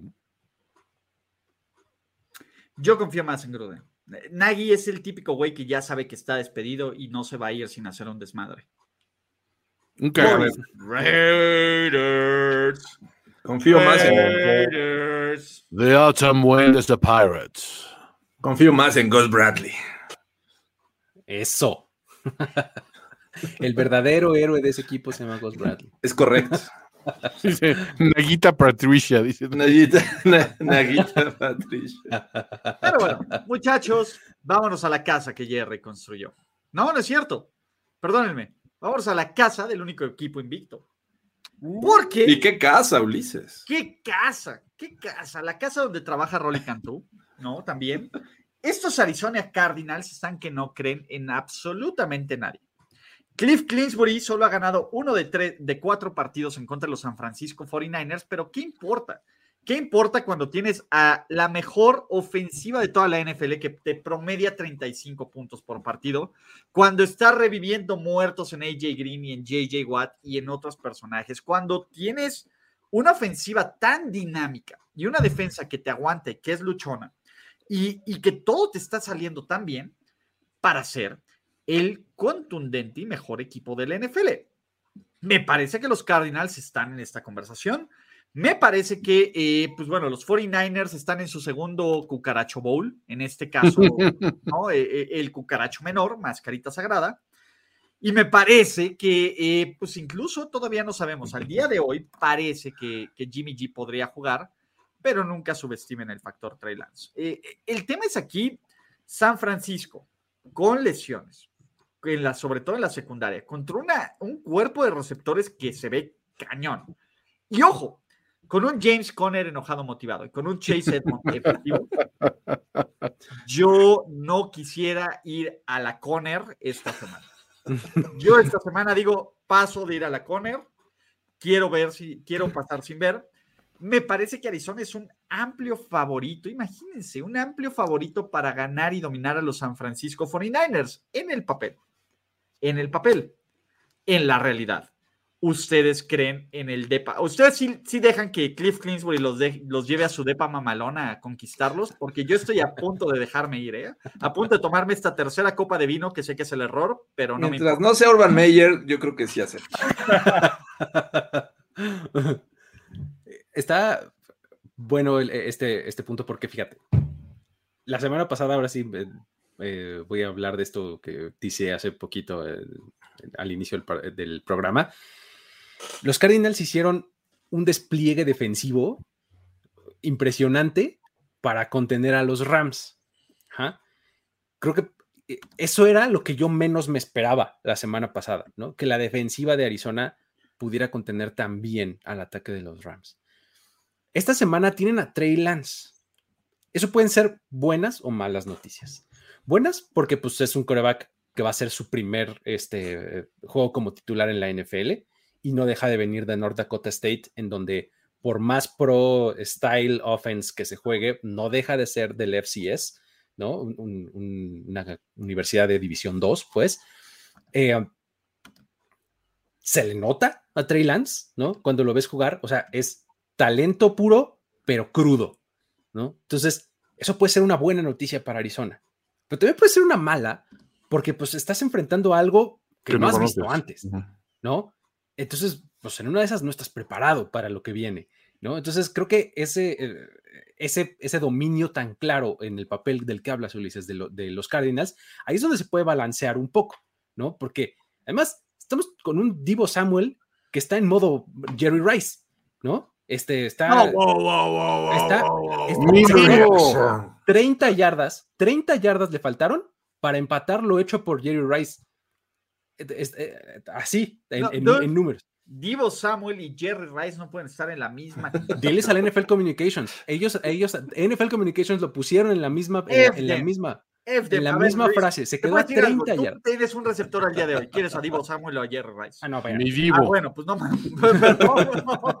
Mi Divo. Divo. Hoy, hoy, prefiero a Divo, porque Jerry Rice ya tiene como 45, 50 años. Pero Jerry Rice se ve que te puede hacer un juego de 150 yardas sin ningún pedo, ¿eh? Sí, probablemente sí. Contra, en, el plan ofensivo correcto te la compro. Contra los Bucks, 200. Sí, sí, sí. Bueno, está, En, territorio de John Taylor. Vamos a ponerlo. sí. No, pero el, asunto es que eh, de cualquier manera, o sea, el, punto grande, pues, es Divo Samuel está jugando muy bien, ¿no? Y está teniendo juegos tremendamente buenos por el uso que le está dando este Shanahan. Y eh, creo que puede ser una buena, una buena válvula o un buen, security net, pues, para, para Trey Lance, ¿no? E, el que no hemos visto del todo eh, despertar es George Kittle, ¿no? Que esta semana vamos a ver si lo logra, porque pues la verdad es que los linebackers de, Arizona creo que pueden con ese paquete, ¿no? Entonces, eh, está interesante, creo yo. Sí, sí, puede, sí veo superiores a los Cardinals, pero hay momentos en donde me hacen dudar los 49ers. Eh, a mí me costó mucho trabajo creerle a estos Cardinals, sobre todo su inicio de 3-0. O sea, le ganan a, unos Titans que hemos visto que tienen altos y bajos en la temporada. Eh, más bajos, me parece esta derrota que, le eh, que, bueno, esta victoria que le dan a los Jets, me parece este, fatal, pero bueno, después... ¿no? Ah, primero a los Titans, que fue en la semana 1, después a los Vikings, que, que, milagrosamente no perdieron porque falló el field goal, y después contra los Jaguars, que iban perdiendo y estuvieron sufriendo y al final lo ganan, ¿no? Pero también el hecho de que le hayan ganado a los Rams de la forma que lo hicieron, y, y es una realidad, los equipos comienzan a prepararse desde la división hacia afuera. Y esto demuestra que este equipo de Arizona eh, está preparado para pelear la división. Ya le ganó al equipo que todos creíamos que era el mejor de la NFL y lo hizo mostrando muy buen juego. Creo que Kyler Murray está haciendo un buen trabajo, tiene grandes opciones y es, creo que ya lo, lo platicaban, la defensiva secundaria de los Niners, pues no es la mejor para detener esto. Entonces, por ahí tienen una ventaja. Eh, y del otro lado, pues, creo que la defensiva ya mostró que, al menos a la ofensiva de McVay ya la contuvo, ya la detuvo y ya ganaron en, el SoFi Stadium. Ni siquiera fue en su casa, fue en el SoFi Stadium. Estos Niners vienen con lesiones. No sé si vaya a estar Jimmy G, pero aún así, aunque no estuviera, me parece que para mí sí son favoritos este equipo de los Cardinals para seguir invictos. Miren, o sea, Ulises, tú sabes que te adoro, hermanito. George, o sea, te tengo un lugar particular en mi corazón. Caray. Pero lo que amo, amo del señor Luis Obregón es que siempre tiene argumentos para levantarme el ánimo y decir, hay esperanza todavía. Oh, saca de repente hay un análisis de, bueno, es que mira, si ves el juego por aquí, y entonces me hace creer y decir, oye, es cierto. Y, aparte somos un muy buen equipo como visitante, los, los Niners, por supuesto que, que, hay con qué. Y claro, si no sabes qué vas a enfrentar en Trey Lance, hay herramientas. Y Divo en plan, este, TO. Y la muñequera. ya le vamos bajando de. Oye, no, tío, ya es Hall of Fame. Hasta llegar a JJ Stokes o cómo se llama. JJ Stokes. Este, ya, ya, estoy, ya estoy en la zona este, Crabtree. Exacto. El King Crab. Pero, o sea, de alguna manera sí tengo que un poco rendirme la evidencia y decir, a ver, sí, pero del otro lado, sí, qué bueno que somos buenos como visitantes. O sea, los Cards fueron de visitantes a la, a la Chofi y le partieron la madre a los Rams, ¿no? Me preguntan por ahí que a cuál de los eh, cucarachos odio más. Decía, no, a ver, espérate, al cucaracho lo detesto, pero a Mascarita no lo detesto. O sea, Mascarita me cae muy bien, es un güey, o sea, que dices, güey, o sea, aún, sea, quizá voy va a llegar un momento que digo, ya no aguanto al puto Mascarita porque nos está haciendo mierda año tras año. A lo mejor llegue ese momento, todavía no pierdo la esperanza de que podamos enderezar el barco me preocupa un poco las lesiones, pero sí veo otra, otra cosa buena. Y claro, Luigi, el hombre más positivo del mundo. Es más, le voy a comprar a Luigi que, que ese, esa, ese argumento este, inspirador. Y aparte voy a decir, se me hace que esta semana, a ver, Jane Smith está disponible, Stephon Gilmore está disponible, yo tengo lesiones. Pues, ¿qué tal que ¿Qué tal que John Lynch se pone las pilas y nos hace contendientes de la noche a la mañana con dos plumazos? O sea, todo puede pasar, güey. Es la NFL. Eh, Cards. Sí, a ver, Toño, yo te quiero mucho, pero esta semana voy a la Conner, no voy al Super. Sí, a la Conner. Vamos a la Conner, güey. Cardinals. Sí, sí, sí. Vamos con los Cardinals. Vamos a la Conner. Último partido de la tarde la casa que ya reconstruyó, sus Dalitas Cowboys 3, una ofensiva hiper mamalona, chingoncísima, imparable, precisa, perfecta, preciosa. Kellen Moore para presidente, coordinador ofensivo, head coach del año, lo que quieran, hasta comisionado del NFL. Trevon Diggs, dear my fucking God, ¿no? Eh, ¿Quién es este Trevon Diggs y por qué no fue el pick 1 overall del año pasado? Básicamente, ¿no? Eh, pues también tenemos a Micah Parsons, ya del el premio de novato defensivo del año. Eh, pues, Mike McCarthy, básicamente, algunos dirían que es un holograma, ya no está ahí. También es muy válido, pero nunca subestimen el juego de revancha de Jason Garrett. Jason Garrett is coming for you, motherfucker. He's coming for. ok. Yo nada más les digo una cosa. La última vez que Jason Garrett se paró en el ATT Stadium vestido de Giant, Dak Prescott se fracturó el tobillo. Exacto, cuidado, tengan miedo. tengan miedo. De hecho, los Giants tienen una racha de una victoria contra los Dallas Cowboys. Toño, ¿lo voy a usar o no? No. ¿No? Ok, entonces no lo vamos a usar, ¿verdad? bueno, quién sabe. Quién sabe. Pero, pero, pero, pero, sus New York Giants son luchones, güey. Si hay una palabra que clasifique este pinche equipo, es ser luchón. O sea, ir perdiendo por 11 puntos en New Orleans y no bajar los brazos es ser luchón. Ir perdiendo contra el Washington Football Team y perder en la última jugada es ser luchón. Perder en una patada contra el gran, contra el gran John Hoku es luchón. Obviamente los Broncos es otra dimensión y es una grandeza que ni siquiera puedes aspirar. Es como querer tocar el, sol con tus alas y se te quema. Totalmente de acuerdo. Pero, pero bueno, la, la, luchón, la luchón, el luchón factor. La luchonés. No, cañón. Y yo quiero decir, ¿qué va a poder más? La racha, la racha del gran Trevon Dix de robarse el caramelo y el chocolate, o que Daniel Jones se vea como un coreback competente en la NFL, porque lleva semanas viéndose como un coreback competente en la NFL, viene del mejor partido de su carrera en yardas, viene de, de eso. Pero la neta es que los Dallas Cowboys pues, son como mucha galletita, ¿no? Como para comerte, ¿no? Te atragantas, te, te, vas a empachar. Eso es lo que creo. Si vimos la semana, algo la semana pasada, es como Sam Darnold les anotó dos touchdowns por tierra. ¿Y qué creen? Daniel Jones, ah, ahí anda, ¿no? Offensive weapon. Exactamente.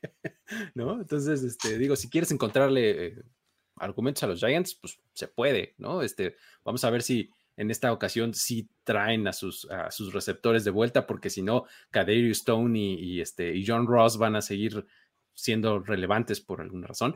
Este, bueno, Kadarius Tony tiene un poquito, o sea, los dos picks de primera ronda, nomás que uno totalmente washed y, con etiqueta de Bost, y el otro pues apenas está probándose en la, en la NFL, ¿no?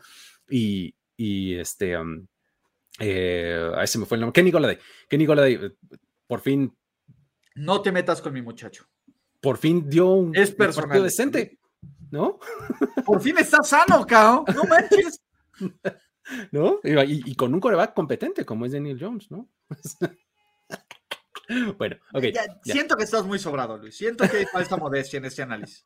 Así como Toño puede percibir cuando hay una voz padre, también puedo sentir cierto grado de condescendencia en tu Un poquito, un poquito, la verdad, porque Porque, mira, tuvieron, tuvieron que recurrir a esta serie de nombres que acabo de decir y a un partido este, decente también de, de Saquon Barkley, que también han escaseado muchísimo para, este, para llevar hasta tiempo extra el partido y, ganarlo la semana pasada.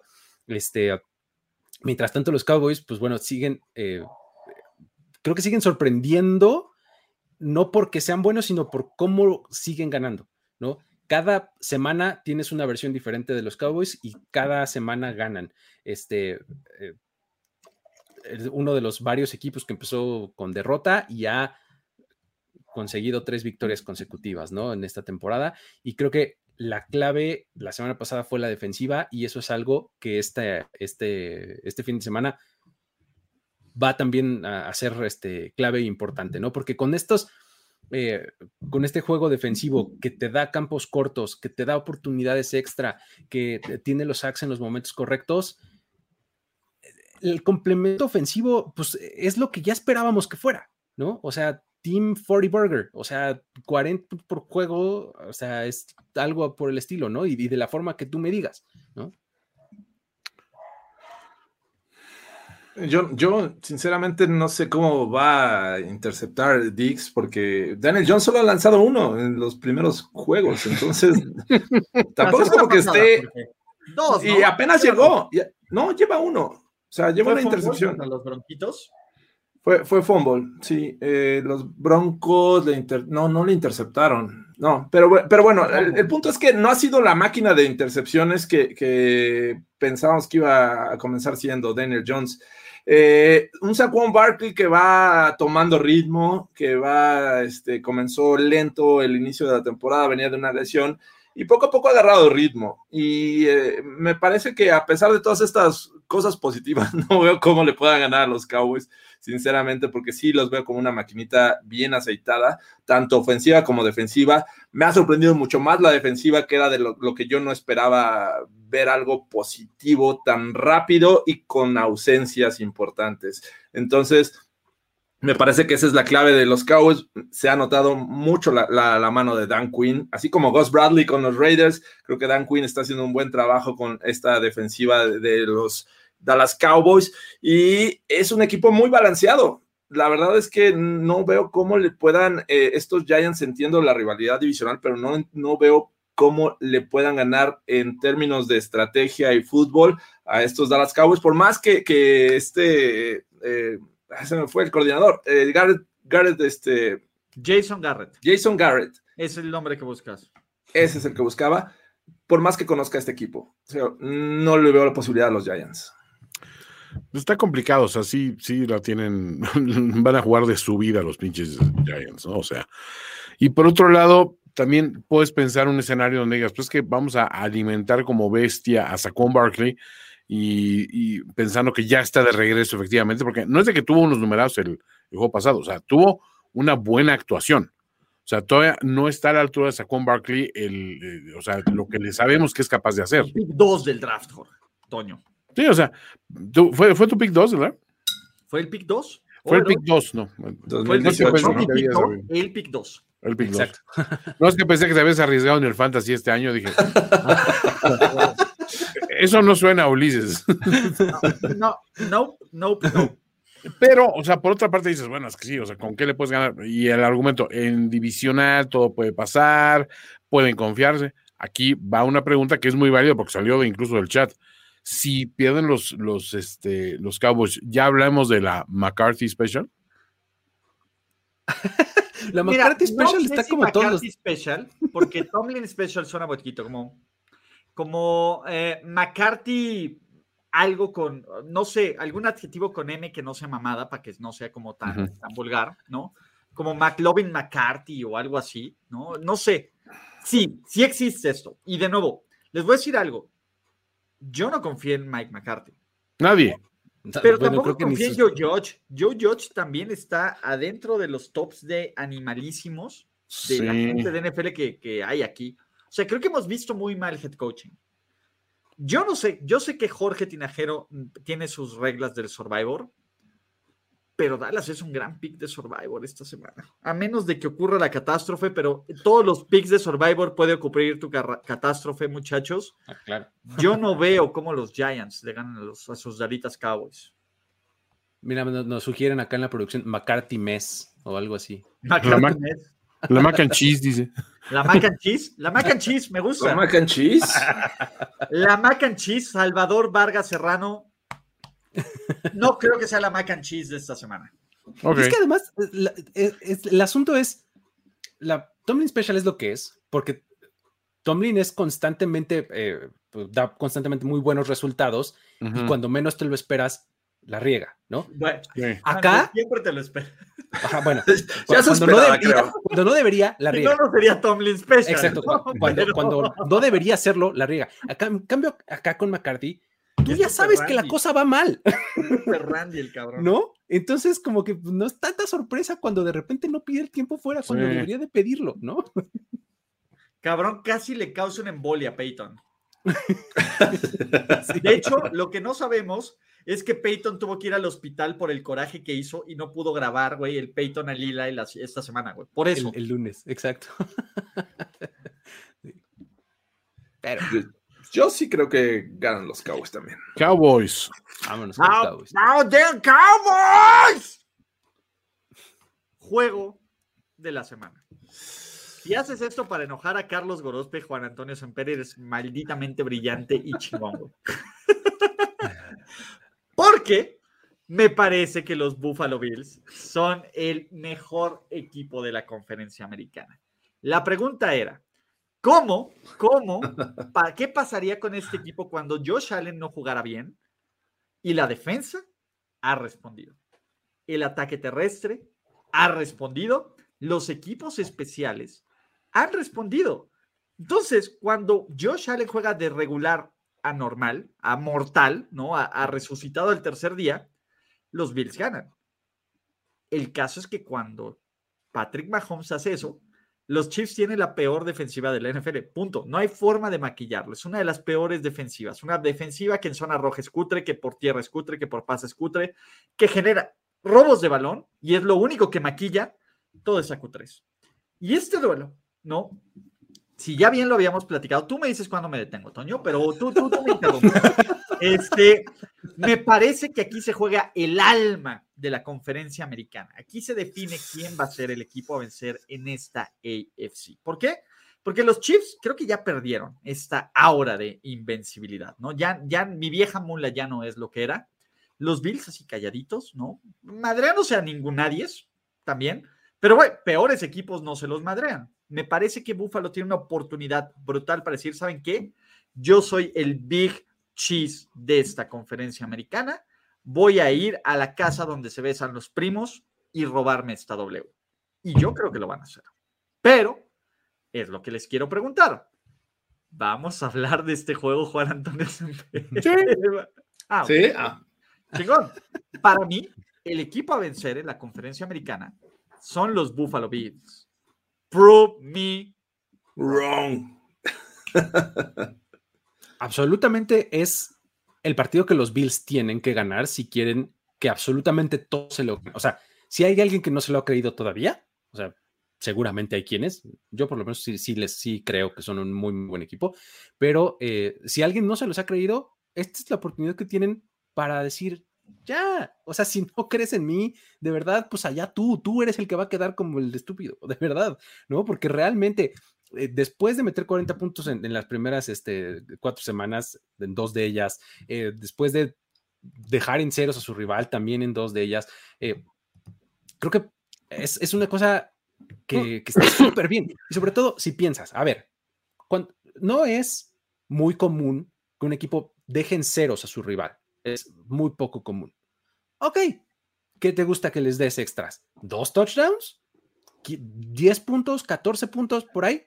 Ok, que es algo que Kansas City, pues, eso desayuna esta ofensiva, ¿no? De los Chiefs. Ok, entonces, si los Chiefs meten 25 o 28 puntos y los Bills, tampoco una ofensiva es muy común que meta 40 puntos cada semana, ¿no? ¿Qué te gusta que le quites? ¿Sus otros 10? ¿Que quedes 30-24? Sigan ganando los Bills. Qué buena matemática, Luis. Entonces, eso es, eso es como que la reflexión que yo tengo. O sea, no es común que metes 40, tampoco es común que dejes en, en cero. En cero. Reduce el margen. De todos modos, los Bills siguen siendo un muy, muy buen equipo, ¿no? Entonces, eh, creo que es, es el argumento que yo encuentro para decir, creo que los Bills van a ganar este partido, sobre todo porque la defensiva de Kansas City, como bien lo mencionaste, no les va a poner mucha resistencia. Tal vez les roben el balón en alguna ocasión, porque también eso hace Josh Allen de vez en cuando. Este, pero no pasa nada. O sea, creo que se va a poder sobreponer. Sí, y como bien decían, la, narrativa ahorita está eh, entre mucha afición de la NFL en que estos Bills le han ganado equipos que no están considerados como los mejores en este momento, ¿no? Eh, Washington, los Texans y este, y se me fue el otro, los Dolphins, que fue uno de los que blanquearon y lo hicieron en su casa.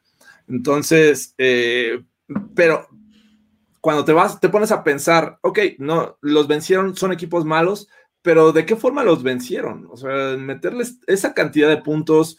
Eh, sí, esa manchita ahí en la primera semana en casa, perdieron con los Steelers, pero creo que lo que han hecho después, eh, viste y viste bastante, creo que los ponen en el radar. ¿Qué pasó? eran los Steelers en modo Stairway to Seven. Sí, no, y los equipos especiales, este, la ofensiva de todas maneras hizo pocos puntos. Creo que esta defensiva sigue mostrando una, buena cara y creo que con miras a jugar contra los Chiefs, me parece que es eh, vital que, lleves una sólida defensiva. Dice que está tomando Ulises. Eh, entonces, tiene los elementos, pero todavía no tienen la credibilidad de estos Bills porque no le han ganado un equipo eh, contendiente. Y los Chiefs es un equipo contendiente. A pesar de su récord 2-2, eh, va, a ser complicado. Los van a enfrentar en su casa. Y un equipo de los Chiefs que no quiere perder nuevamente en casa. Ya le ganaron los Chargers en el Arrowhead. Me parece que quieren evitar esto. Eh, van a estar en prime time, justo como a Mahomes le gusta lucirse en este tipo de juegos. Entonces, me parece que es brutal la forma, eh, eh, bueno, lo que puede ser este juego. Creo que los Bills no van a querer ser derrotados una vez más porque mm, la narrativa va a estar apuntando hacia, ya ves, no le ganan a estos equipos importantes y no son nada buenos estos Bills. Entonces, me parece, yo veo sólido al equipo de los Bills. Los Chiefs tienen sus eh, problemas, como ya los mencionaban, sobre todo la defensiva. Entonces, ah, me, no, me cuesta trabajo decir quién va a ganar. Me cuesta trabajo eh, predecir que este Mahomes no va a ser el, que, el de 2019. Rotlisberger, Tago Bailoa, Brissett, Heineke. ¡Holo Te digo, no digamos, o sea, no es así como que el rostro de wow, todos esos me dan pavor, uno. Dos, los Bills es un equipo que me gusta, o sea, me, caen muy bien. Pero siento que esta es la clase de juegos que los Bills no han aprendido a ganar. O sea, siento que es el, esos momentos donde dices, es que está todo para que te luzcas. O sea, tienes un rival herido, tienes un rival vulnerable, un rival al que le puedes matar la confianza para el resto de la campaña si le vuelves a pegar en su casa de manera contundente, haciéndolo mierda, cuando el año pasado tuviste la oportunidad de hacerlo y no lo hiciste. Y te encuentras con esta situación y dices, pues sí, los, como digo, nobody circles the wagons like the Buffalo Bills, dice por ahí el adagio pero en este momento los Bills no son vulnerables y, están temiendo por su vida y tienen que sacar la casta, que es donde brillan. No, este momento es un momento donde, ah, no, ahorita estamos partiendo madres, no, estamos jugando muy bien, estamos apabullando. la lógica que te diría que tienen que llegar a ganar en Kansas. Siento que todavía no les da para eso. Siento que McDermott todavía no le encuentra como que el ángulo a Andy Reid. O sea, y, siento que no, no es este, no es producto del whisky que tomamos Ulises y yo últimamente, el, coronel Manuel, ¿verdad? Que es buenísimo. Este. siento que de alguna manera no, no, hay una, no hay una forma, así que, eh, o sea, como dice este George, me cuesta trabajo dar un resultado, pero siento que los Bills no están preparados. O sea, perdón, perdón, Gorospe, pero. ¿Dónde mando esto? La muñequera. para no están preparados. No están preparados para tener esa conversación los Bills. ¿Sabes cuál es mi tema? Me parece que esta es una gran oportunidad de Buffalo. Eh, así como cantaría Arjona y que diría también es mi primera vez, güey. Este, dice. ok. Perdón, Perdón, ya ven lo que hacen cuando empiezo a beber de la botella. No, no, no es. ya, ya. Pero el tema es, a ver, estos chips han tenido varias primera vez. Primera vez que pierdo contra la mar. Primera vez que tiro intercepciones en septiembre. Primera vez que me veo vulnerable en la era Mahomes. Me parece que Buffalo eh, está mostrándonos todo lo que queríamos que nos mostraran. Y en este partido de la semana 5 tiene la oportunidad de ganar la AFC y no ver atrás, porque sinceramente, Buffalo juega en una división Uber pinche, Uber pinche, Uber pinche. Bien, Toño, tómalo. Si Buffalo tiene el criterio de desempate contra sus Kansas City Chiefs, no lo va a perder. No lo va a perder. Creo que Kansas City no se va a recuperar de un 2-3 para competir por todos los juegos en casa. Y tú no quieres jugar en casa en Búfalo. La neta es que Búfalo sí está bien pinche. Ni Búfalo quiere jugar en casa. Bueno, tal vez sí, pero, pero porque esos güeyes no se quieren. Pero en general, me parece que esta es una oportunidad perfecta para que estos Bills, que ojo, que yo tenía todas estas. ¿Qué, me dijeron? Carlos Gorospe ya hizo. Ya se hizo presente, cabrón. We summoned him. Suelten a Barrabás, dice. A ver, Carlos Gorospe, estoy de tu lado, güey. Por primera vez estoy de tu lado, ¿no? Eh, me parece que Búfalo tiene una oportunidad histórica, histórica, y con defensa. A mí me encanta lo que está haciendo este pass rush. Me encanta cómo están jugando estos linebackers. La secundaria está jugando hiper chingón. Creo que el par de safeties de los Buffalo Bills están como para ningunear a nadie. Y hacia Kansas City, dices, ok, no me vas a ganar con o Kelsey o Hill. Creer que, que Josh Drogon va a arreglar la peor defensiva de la liga, cabrón, es una mamada, cabrón. Es como creer que Andy Reid no va a ser adicto al jugo del barbecue de la carne. No, no mames, no mames. Es que, oye, este, ese movimiento de Josh Gordon a mí se me hizo es, como. Es lo más chief ever. Bien extraño. O sea, tienes una defensiva así de mala y neta te traes a otro receptor y además a un receptor que no es ningún niño. O sea, que en su momento fue muy bueno, pero Creo que tiene casi 30 años Josh Gordon. Oigan, creo que es un gran momento para darle un espacio a Gorospe. Venga. denle, el link a Gorospe eh, antes de dar los picks, porque siento que, necesitamos un poco de balance. Toño, Toño, yo te quiero, Toño. Y yo te, así como le diría Vincent Vega a Jules, güey, yo te respeto, te respeto brutalmente. Y yo no me quiero meter en este problema. Yo creo que van a ganar los Bills, pero si tú me dices que van a ganar los Chiefs, como segundo lugar en la liga de picks, no te puedo ningunear. Si me lo dijera Jorge, diría no más. Oh, wow, wow, wow. los últimos serán los primeros. George, George, George, eres, eres como Playoff Lenny, güey. O sea, tú entras así. Con calma, muchachos. George ¿Ya mandaron el link a Goros? Ya, ya, se, lo mandé. A ver. Porque realmente creo que esto merita. O sea, creo que tenemos un gran juego de los Bills. Este es el juego más importante de los Buffalo Bills en general, en temporada regular. estamos hablando de, de Dios Rosen y ve el número de views que tenemos en este momento. 666. Six, It's over. Oh. Es una señal, es Mahomes, güey. Eso tiene que significar algo. Algo. No, sé qué, pero, algo. A que llegue Carlos Gorospe. El Goraco ya se movió a 671, pinche número X. lástima. Porque la neta, a mí este juego me parece maravilloso en muchos sentidos. La, otra, la otra narrativa es que lleguen los Chiefs y digan, a ver, pendejos, ya los dejamos jugar en septiembre, güey. Daddy's here. Que creo que es donde tú vas, Toño. Sí, es un poco eso. O sea, si- siento que hay un problema ahí de, de- de confianza todavía en el momento clave, en el momento que tienes que pegar y romper madres. Ahí todavía no se lo estoy comprando los Bills, perdón. El año pasado me subí con todo al, al carromato, ¿eh? Y estaba yo con ellos jalando, pero dije, "Mm, siento que hay una pequeña regresión. ¿Y sabes por qué? Por el juego contra los Steelers, nada más. Toño, No, perdón, es que ya vi tras bambalinas lo que viene. no tengo Ay. tantos comentarios al respecto. Billy, Billy. ¡Vele, vele!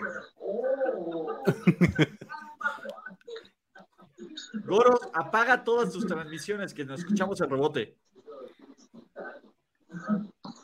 Apaga, apaga el, el, ¿cómo se llama? El Brazzers, mano. Exacto, apaga el Pornhub, por ¿Ya, favor. ya estás al aire? Ay, perdón, estamos al aire, muchachos, disculpen. ¿Qué, qué- qué argumentos tienes a favor de estos Bills? ¿Cuántas tablas vas a romper? Eh, ¿le- ¿Les parece que sea el número de puntos dividido entre dos? Verga, si ganan por 20, güey, te vas a fracturar una costilla. güey. No, no, no, no, hay, hay que hacer ahí un, este, no sé, eh, un invite a gente y que rompa una por mí. No, no, no, pues vamos a dejarlo entre cuatro, güey, de brothers. Entre cuatro, me gusta, me gusta. Eh, mira, ¿qué, qué te parecería quitarle un cero al número de puntos? O sea, si meten 40 puntos, sean No, cuatro.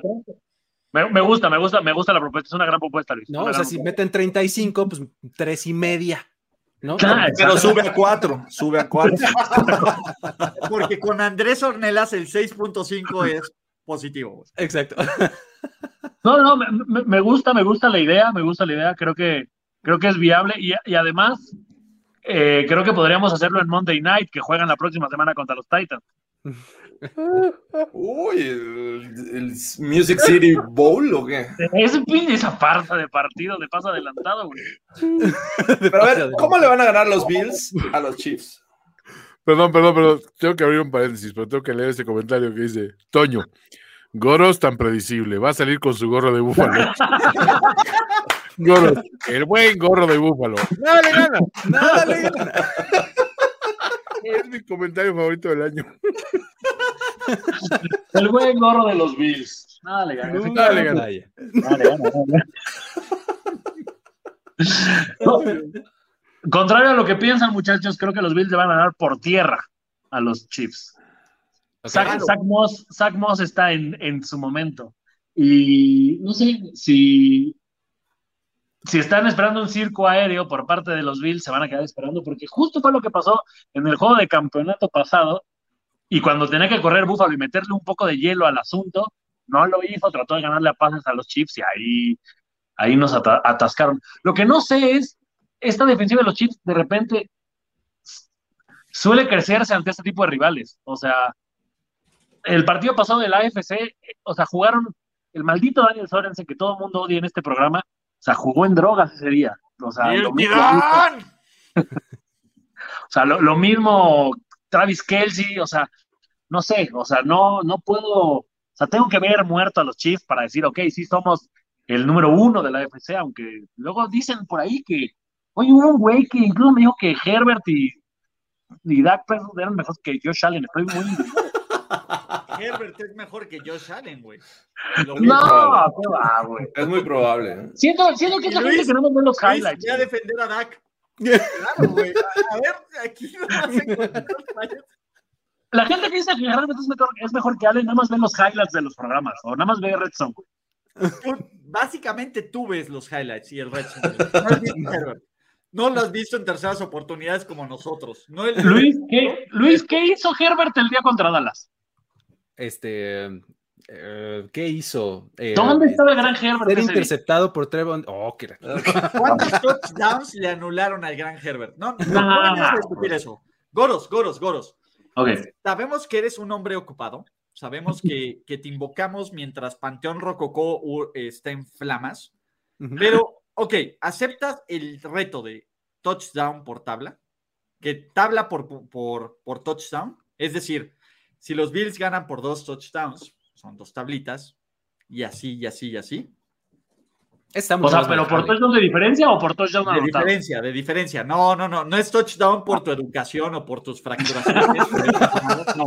No va por ahí. Es una Por tu educación. por tu fracturación. Obviamente lo dije con todas las comillas posibles, no es que esté pedo. Obvia- no, no es, no, es, no es diferente esto, pero No es que esté pedo. estoy pedo, pero también sé hablar. Entonces, perdón. Ya. So- so- solo quiero agregarle un, un, este, un plus a eso, porque últimamente he visto que la moda en Búfalo es que alguien te avienta a la mesa. y, yo, y yo creo que en este programa, Toño, todo el mundo quiere ver que tú me avientes ahí en esa mesa. Mira, acabo de, de ver cómo mi hermano se cae de un techo. a- a- a- no, sí, no- güey, no quiero ver caídas en un buen rato, güey. O sea, pero. Tú zoom, güey, tú zoom. ojo, creo que se está malinterpretando mi, mi, mi análisis de este juego. Quiero en el corazón que los Bills ganen, que ganen y que ganen bien y que ganen contundente. El problema es que estos Bills se han especializado un poco en romper el corazón de quienes nos trepamos de repente a apoyarlos en el momento clave. Y dices, es que esta es la ocasión, este es el momento. Y es ahí donde les falla ese pequeño extra.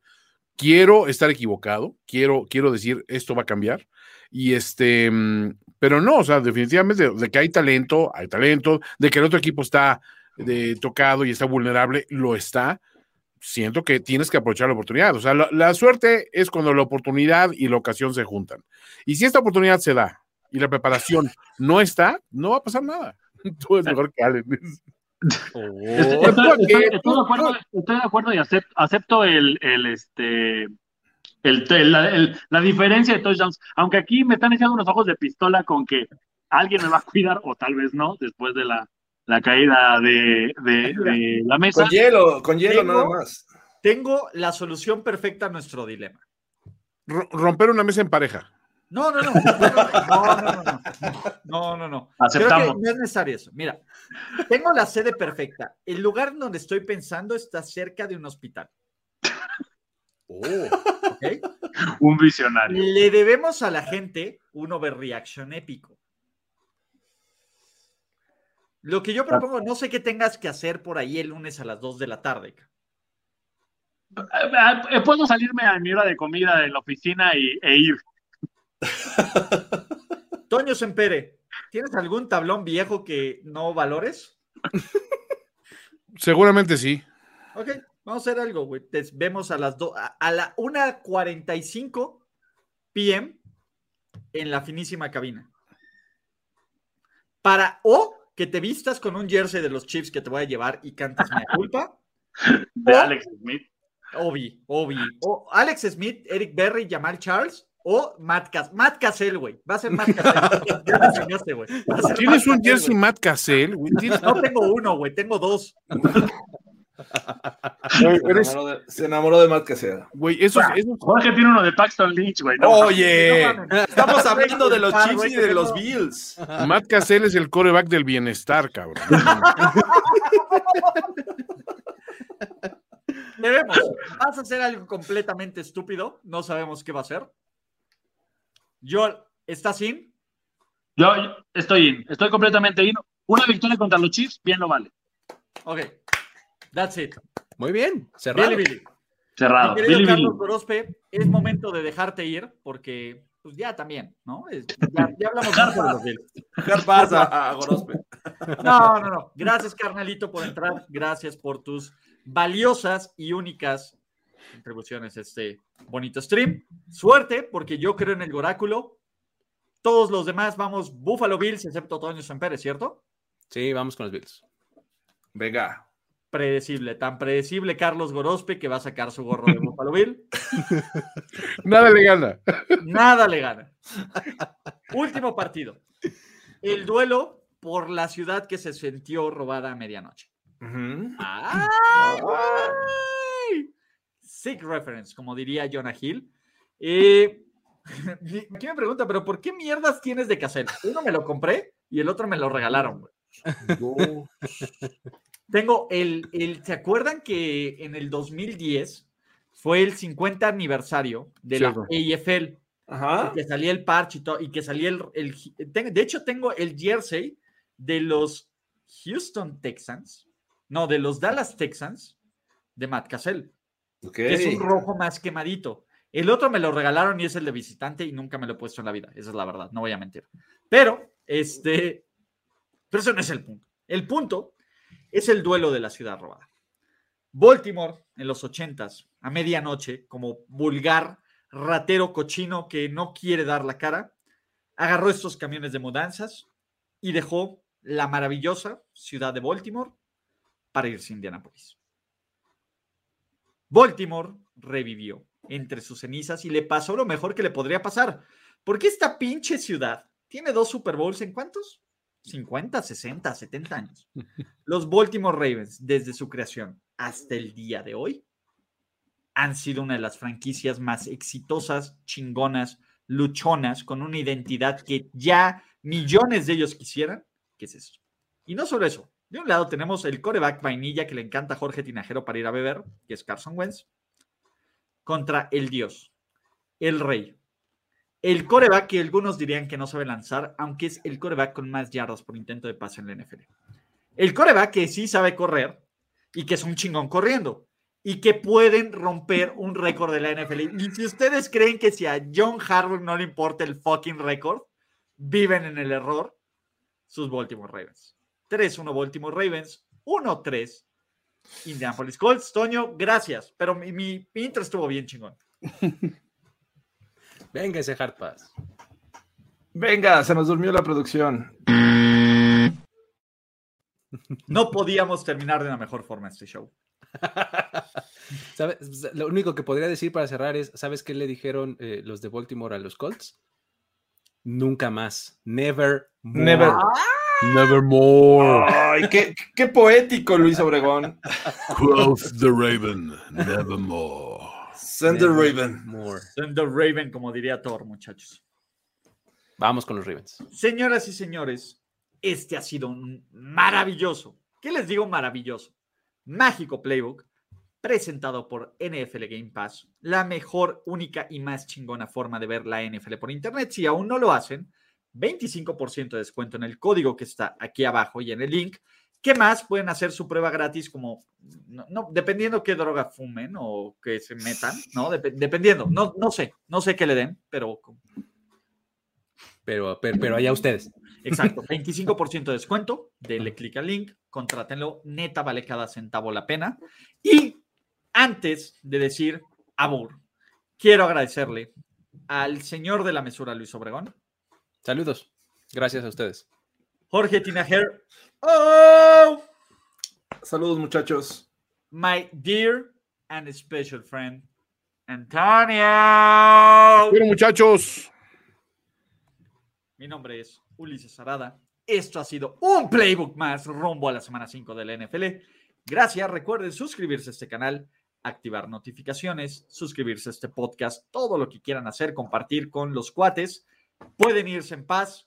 Tenemos un playbook que les debemos hiper garantizado. Entonces, wait for it. Saludos. Playbook de primero y diez. Presentado por NFL Game Pass. Tenemos que despedirnos, pero nos veremos pronto en otra lectura a profundidad de Playbook, Playbook de primero y diez. El análisis previo más profundo de la NFL. Ulises Arada, Jorge Tinajero, Luis Obregón y Antonio Sempere. Playbook.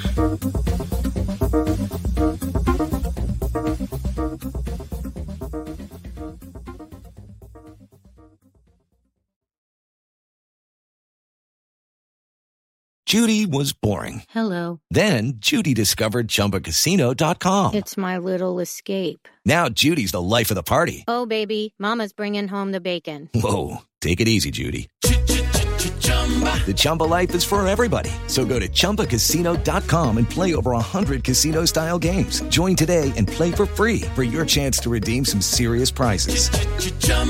ChumbaCasino.com. No purchase necessary. Void where prohibited by law. 18 plus terms and conditions apply. See website for details.